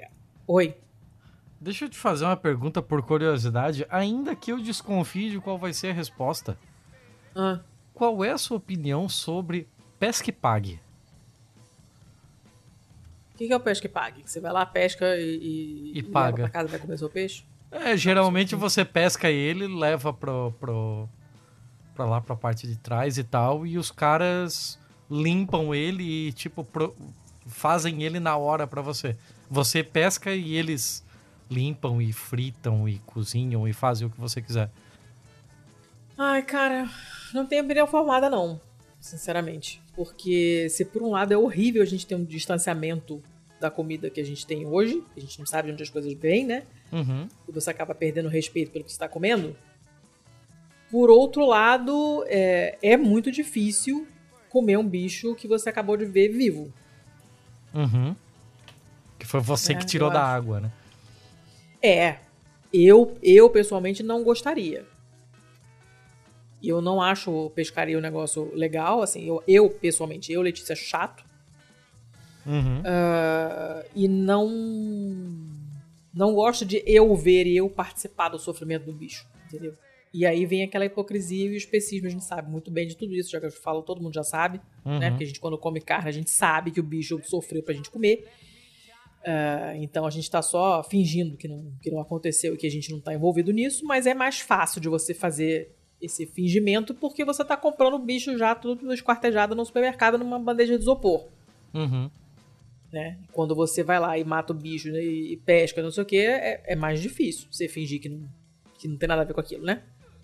Sim, sim. Mas. é, sei lá, cara, eu acho que é meio que nem aprender a ler, sabe? Que você não, não consegue mais desaprender. eu acho que é a mesma coisa pra gente que desenvolveu, que tem essa relação afastada com a comida, sabe? Porque quem tá acostumado a matar os seus próprios bichos pra comer, tipo a minha sogra, a relação com a comida é completamente diferente. Apesar de ela, obviamente, ter plena consciência de que foi a mãozinha dela que matou o ganso que ela vai comer, é, como ela, acho que como ela participa desse processo todo Uhum. e desde sempre ela entende o que ela tá fazendo, não é uma coisa predatória, não é uma coisa gratuita, sabe? Tem toda uma tradição envolvida. E, e o ser humano come carne. O ser humano caça, a gente é onívoro. Né? O que tá errado é a maneira como a gente cria os bichos pra comer, não é o fato intrínseco de comer bicho que tá errado. Né? Então, assim, ela não, não fica se colocando essas questões. Ah, será que o bicho sofreu? Não sei o quê. Ela sabe que o bicho teve uma vida maravilhosa, que ela que dava o resto de salada lá pra, pro ganso comer. O ganso feliz da vida comendo a alfacinha dela lá. Uhum. Né? A gente fica com. A gente tem um, um- um- um- uns escrúpulos muito hipócritas mesmo, mas porque a nossa posição é de destaque, de destaque no sentido de separação mesmo, né? Coisa que ela não tem. Ela tá ali do lado, todo dia dá comida pro ganso, e um dia ela vai lá e mata o ganso come o ganso. E acabou. Parou por aí. Não tem nada de profundo, não tem nada de, de, de complicado, não tem nenhum dilema ético, porque simplesmente sempre foi feito assim. E é isso aí. Eu não Sim, sei, sim. eu tenho muito mais dificuldade, assim, já, já aconteceu de chegar lá e, tipo, ah, de manhã levei a Carol pra ver os coelhinhos dela e à noite o jantar foi coelho. Cara, eu não consegui comer. Sabe? Mas ela não se põe a esses problemas. Nem ela, nem ninguém que eu conheço ali da roça que tem que cria bicho em casa pra comer. Sei lá, não sei. É que o Pesca Eu, Pague tem uma não- outra questão também, que assim, é, além da- dessa questão de você é, ter a relação com a comida e tal, ele também é uma recreação, né? Porque, tipo, você não pesca no mar, você não pesca numa lagoa, você pesca num tanque que tá entulhado de peixe, que é pra você receber rapidamente aquela aquela endorfina de ter pescado alguma coisa. Não é um grande mérito, tem ali um monte de peixe batalhando pela comida que você colocou no seu anzol, mas tem como. É, é uma recreação com o efeito colateral de você ter a relação com a comida, não o contrário, sabe? É, eu acho que tem um problema também que o peixe provavelmente não tem uma vida muito legal num lugar desse, né? Porque não é o ambiente ideal dele. Ah, certeza, certeza. E o fato de você ficar pesca e joga na água, pesca e joga na água, porra, deixa coitado do bicho, né? Ano passado foi pescado sei lá quantas vezes. Chega, né? Quantas vezes vai furar a boca desse peixe? Não, a questão é que é, é pesca e pague. É pescou, pagou. Você vai levar ele. Então, tipo, ou você vai colocar ele num isopor or- e levar pra casa, ou você vai levar ele pra parte da cozinha ali e pedir pra ser preparado Não, sim, eu tô falando desse da reportagem, né? Esse do artigo não tem essa. Os, os Ah, sim, peixes sim, não saem sim, do sim. lago, Ah, sim, sim, sim, claro. Né? Então Uhum. o bicho fica lá, toda vez que alguém, até ele morrer, volta e meia, alguém vai pescar ele e vai machucar a boca do peixe. Sei lá, cara, eu não tenho sentimentos conflitantes É. aí. Eu não, eu não entendo a graça desse tipo de coisa. É, também não, também não. Vou te confessar que pescaria não é pra mim, não. Nossa, devagamos terrivelmente. Chega, vai, vai, vai, anda aí. Não, na real a gente divagou tanto que eu estou compadecido da sua situação, porque eu sei que aí é super tarde já. Sim. E eu estou fechando a minha parte por hoje. É o quê? Sim, é, eu Sério? tô falando. Sério, tô falando. Mas eu tenho uma ainda. Ah, fica à vontade, fica à vontade. Eu vou deixar as minhas pra, pra outra hora, porque assim, é, a gente foi. A gente divagou bastante. Hoje a introdução no início foi bem grande, porque a gente falou de sorteio, falou de tudo, então. É. Fechei por hoje. Só queria, só queria terminar o artigo porque eles falam que os, os peixes dourados, os peixinhos dourados, né, que são carpas, os maiores desses é, encontrados normalmente foram é, abandonados pelos donos. Porque é um peixe que vai crescendo. Ele vai crescendo. Uhum. Tem alguns tipos de carpa parentes do, do, do peixe dourado mesmo, são, são priminhos, né? Tem alguns tipos de carpa encontrados na Europa e na Ásia que podem chegar até 250 quilos. Caralho! É. Porque é um tipo, ele, ele, ele só vai crescendo. Cresce, ele não para de crescer. Ele fica crescendo até morrer. Que Foda, né? loucura. Que Falamos de um loucura. monte de bicho doido aqui. O, o, o André, que é o André Schlemper, nosso veterinário de bichos malucos lá da, da Pistolândia, vai ter que dar uns esclarecimentos aqui, que a gente deve ter falado muita merda. É, mas enfim, tem lá, tá aqui o peixão, quem quiser ver a foto, o bicho, uma cor linda. A cara dele é feia, mas ele é uma, uma cor maravilhosa. Uhum. É, tá, a minha última também é da, foi a da Gianni. É uma notícia do UOL. Do, de setembro do ano passado aí, tá até velha. Mas olha, sente o nível.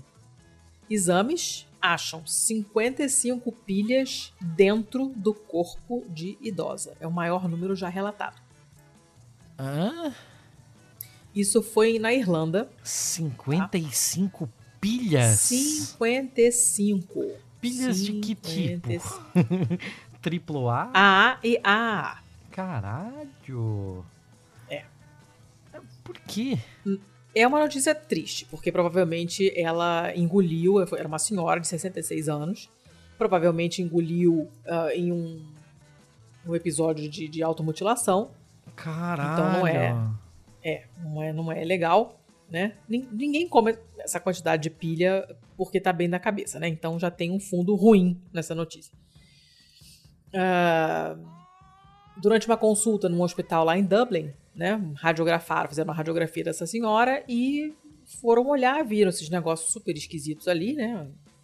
Que merda é essa? E foram investigar melhor e descobriram que eram pilhas.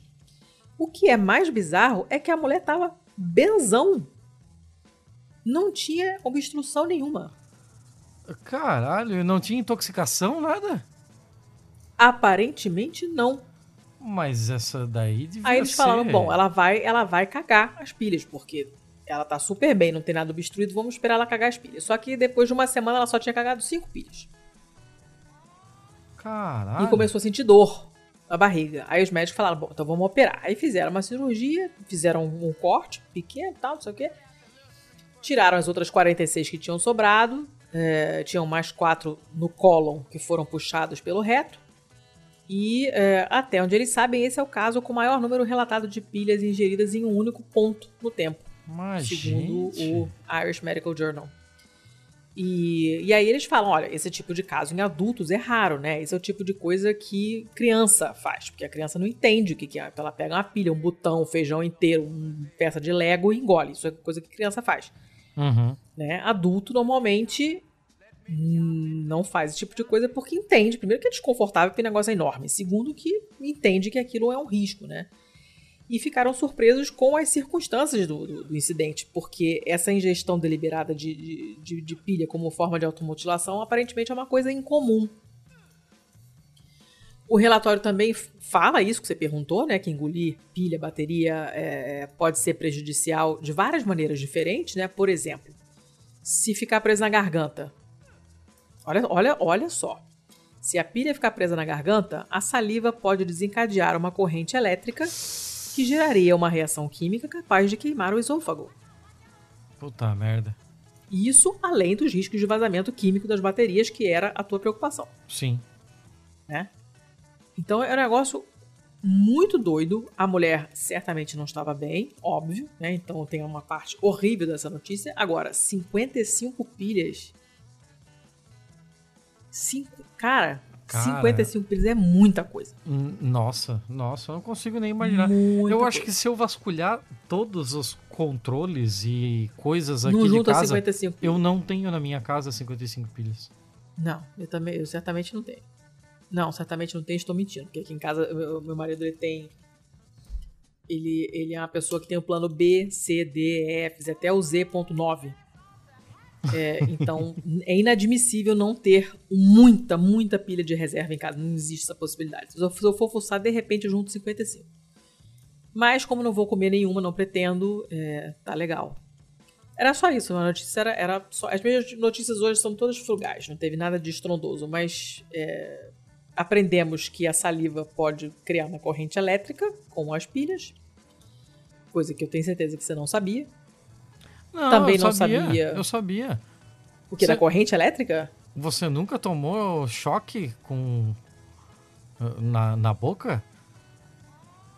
Não. O que, que você tava fazendo com a boca pra levar um Não. choque, Thiago?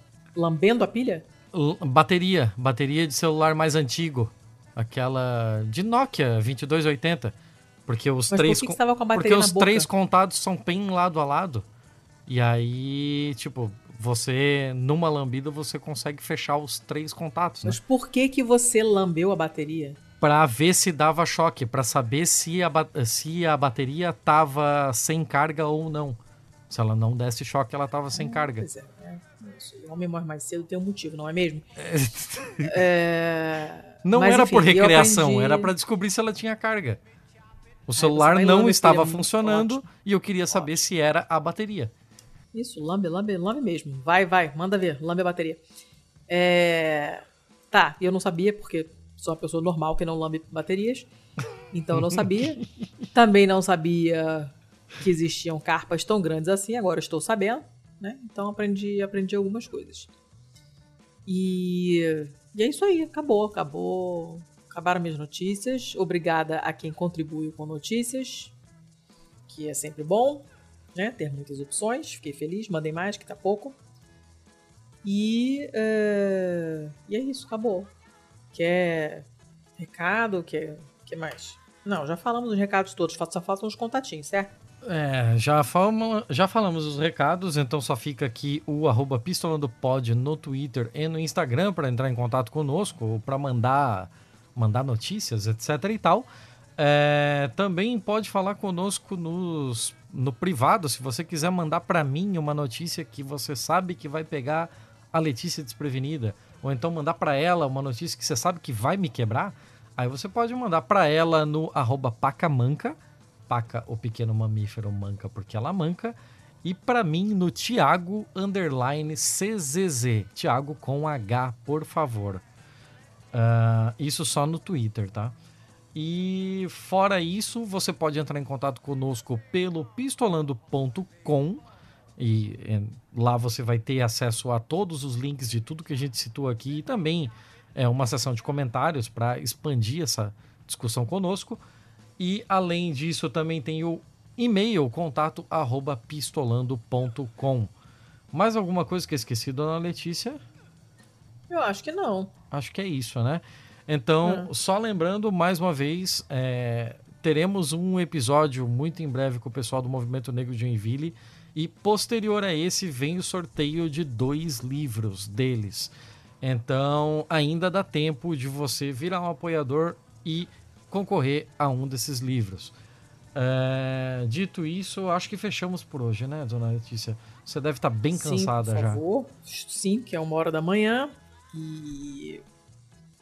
Nossa, esse, vou demorar pra editar pra caceta. Duas horas e quarenta. Tiago do céu, vai dormir. É por isso vai que eu falei não. que eu não queria ter mais notícias. Eu... É, mas eu queria das pilhas.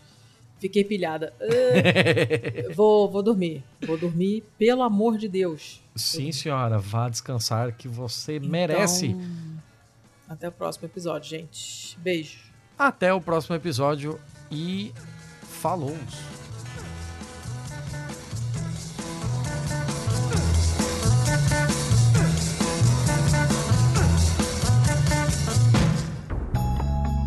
Este podcast foi editado por estopimpodcasts.com.br.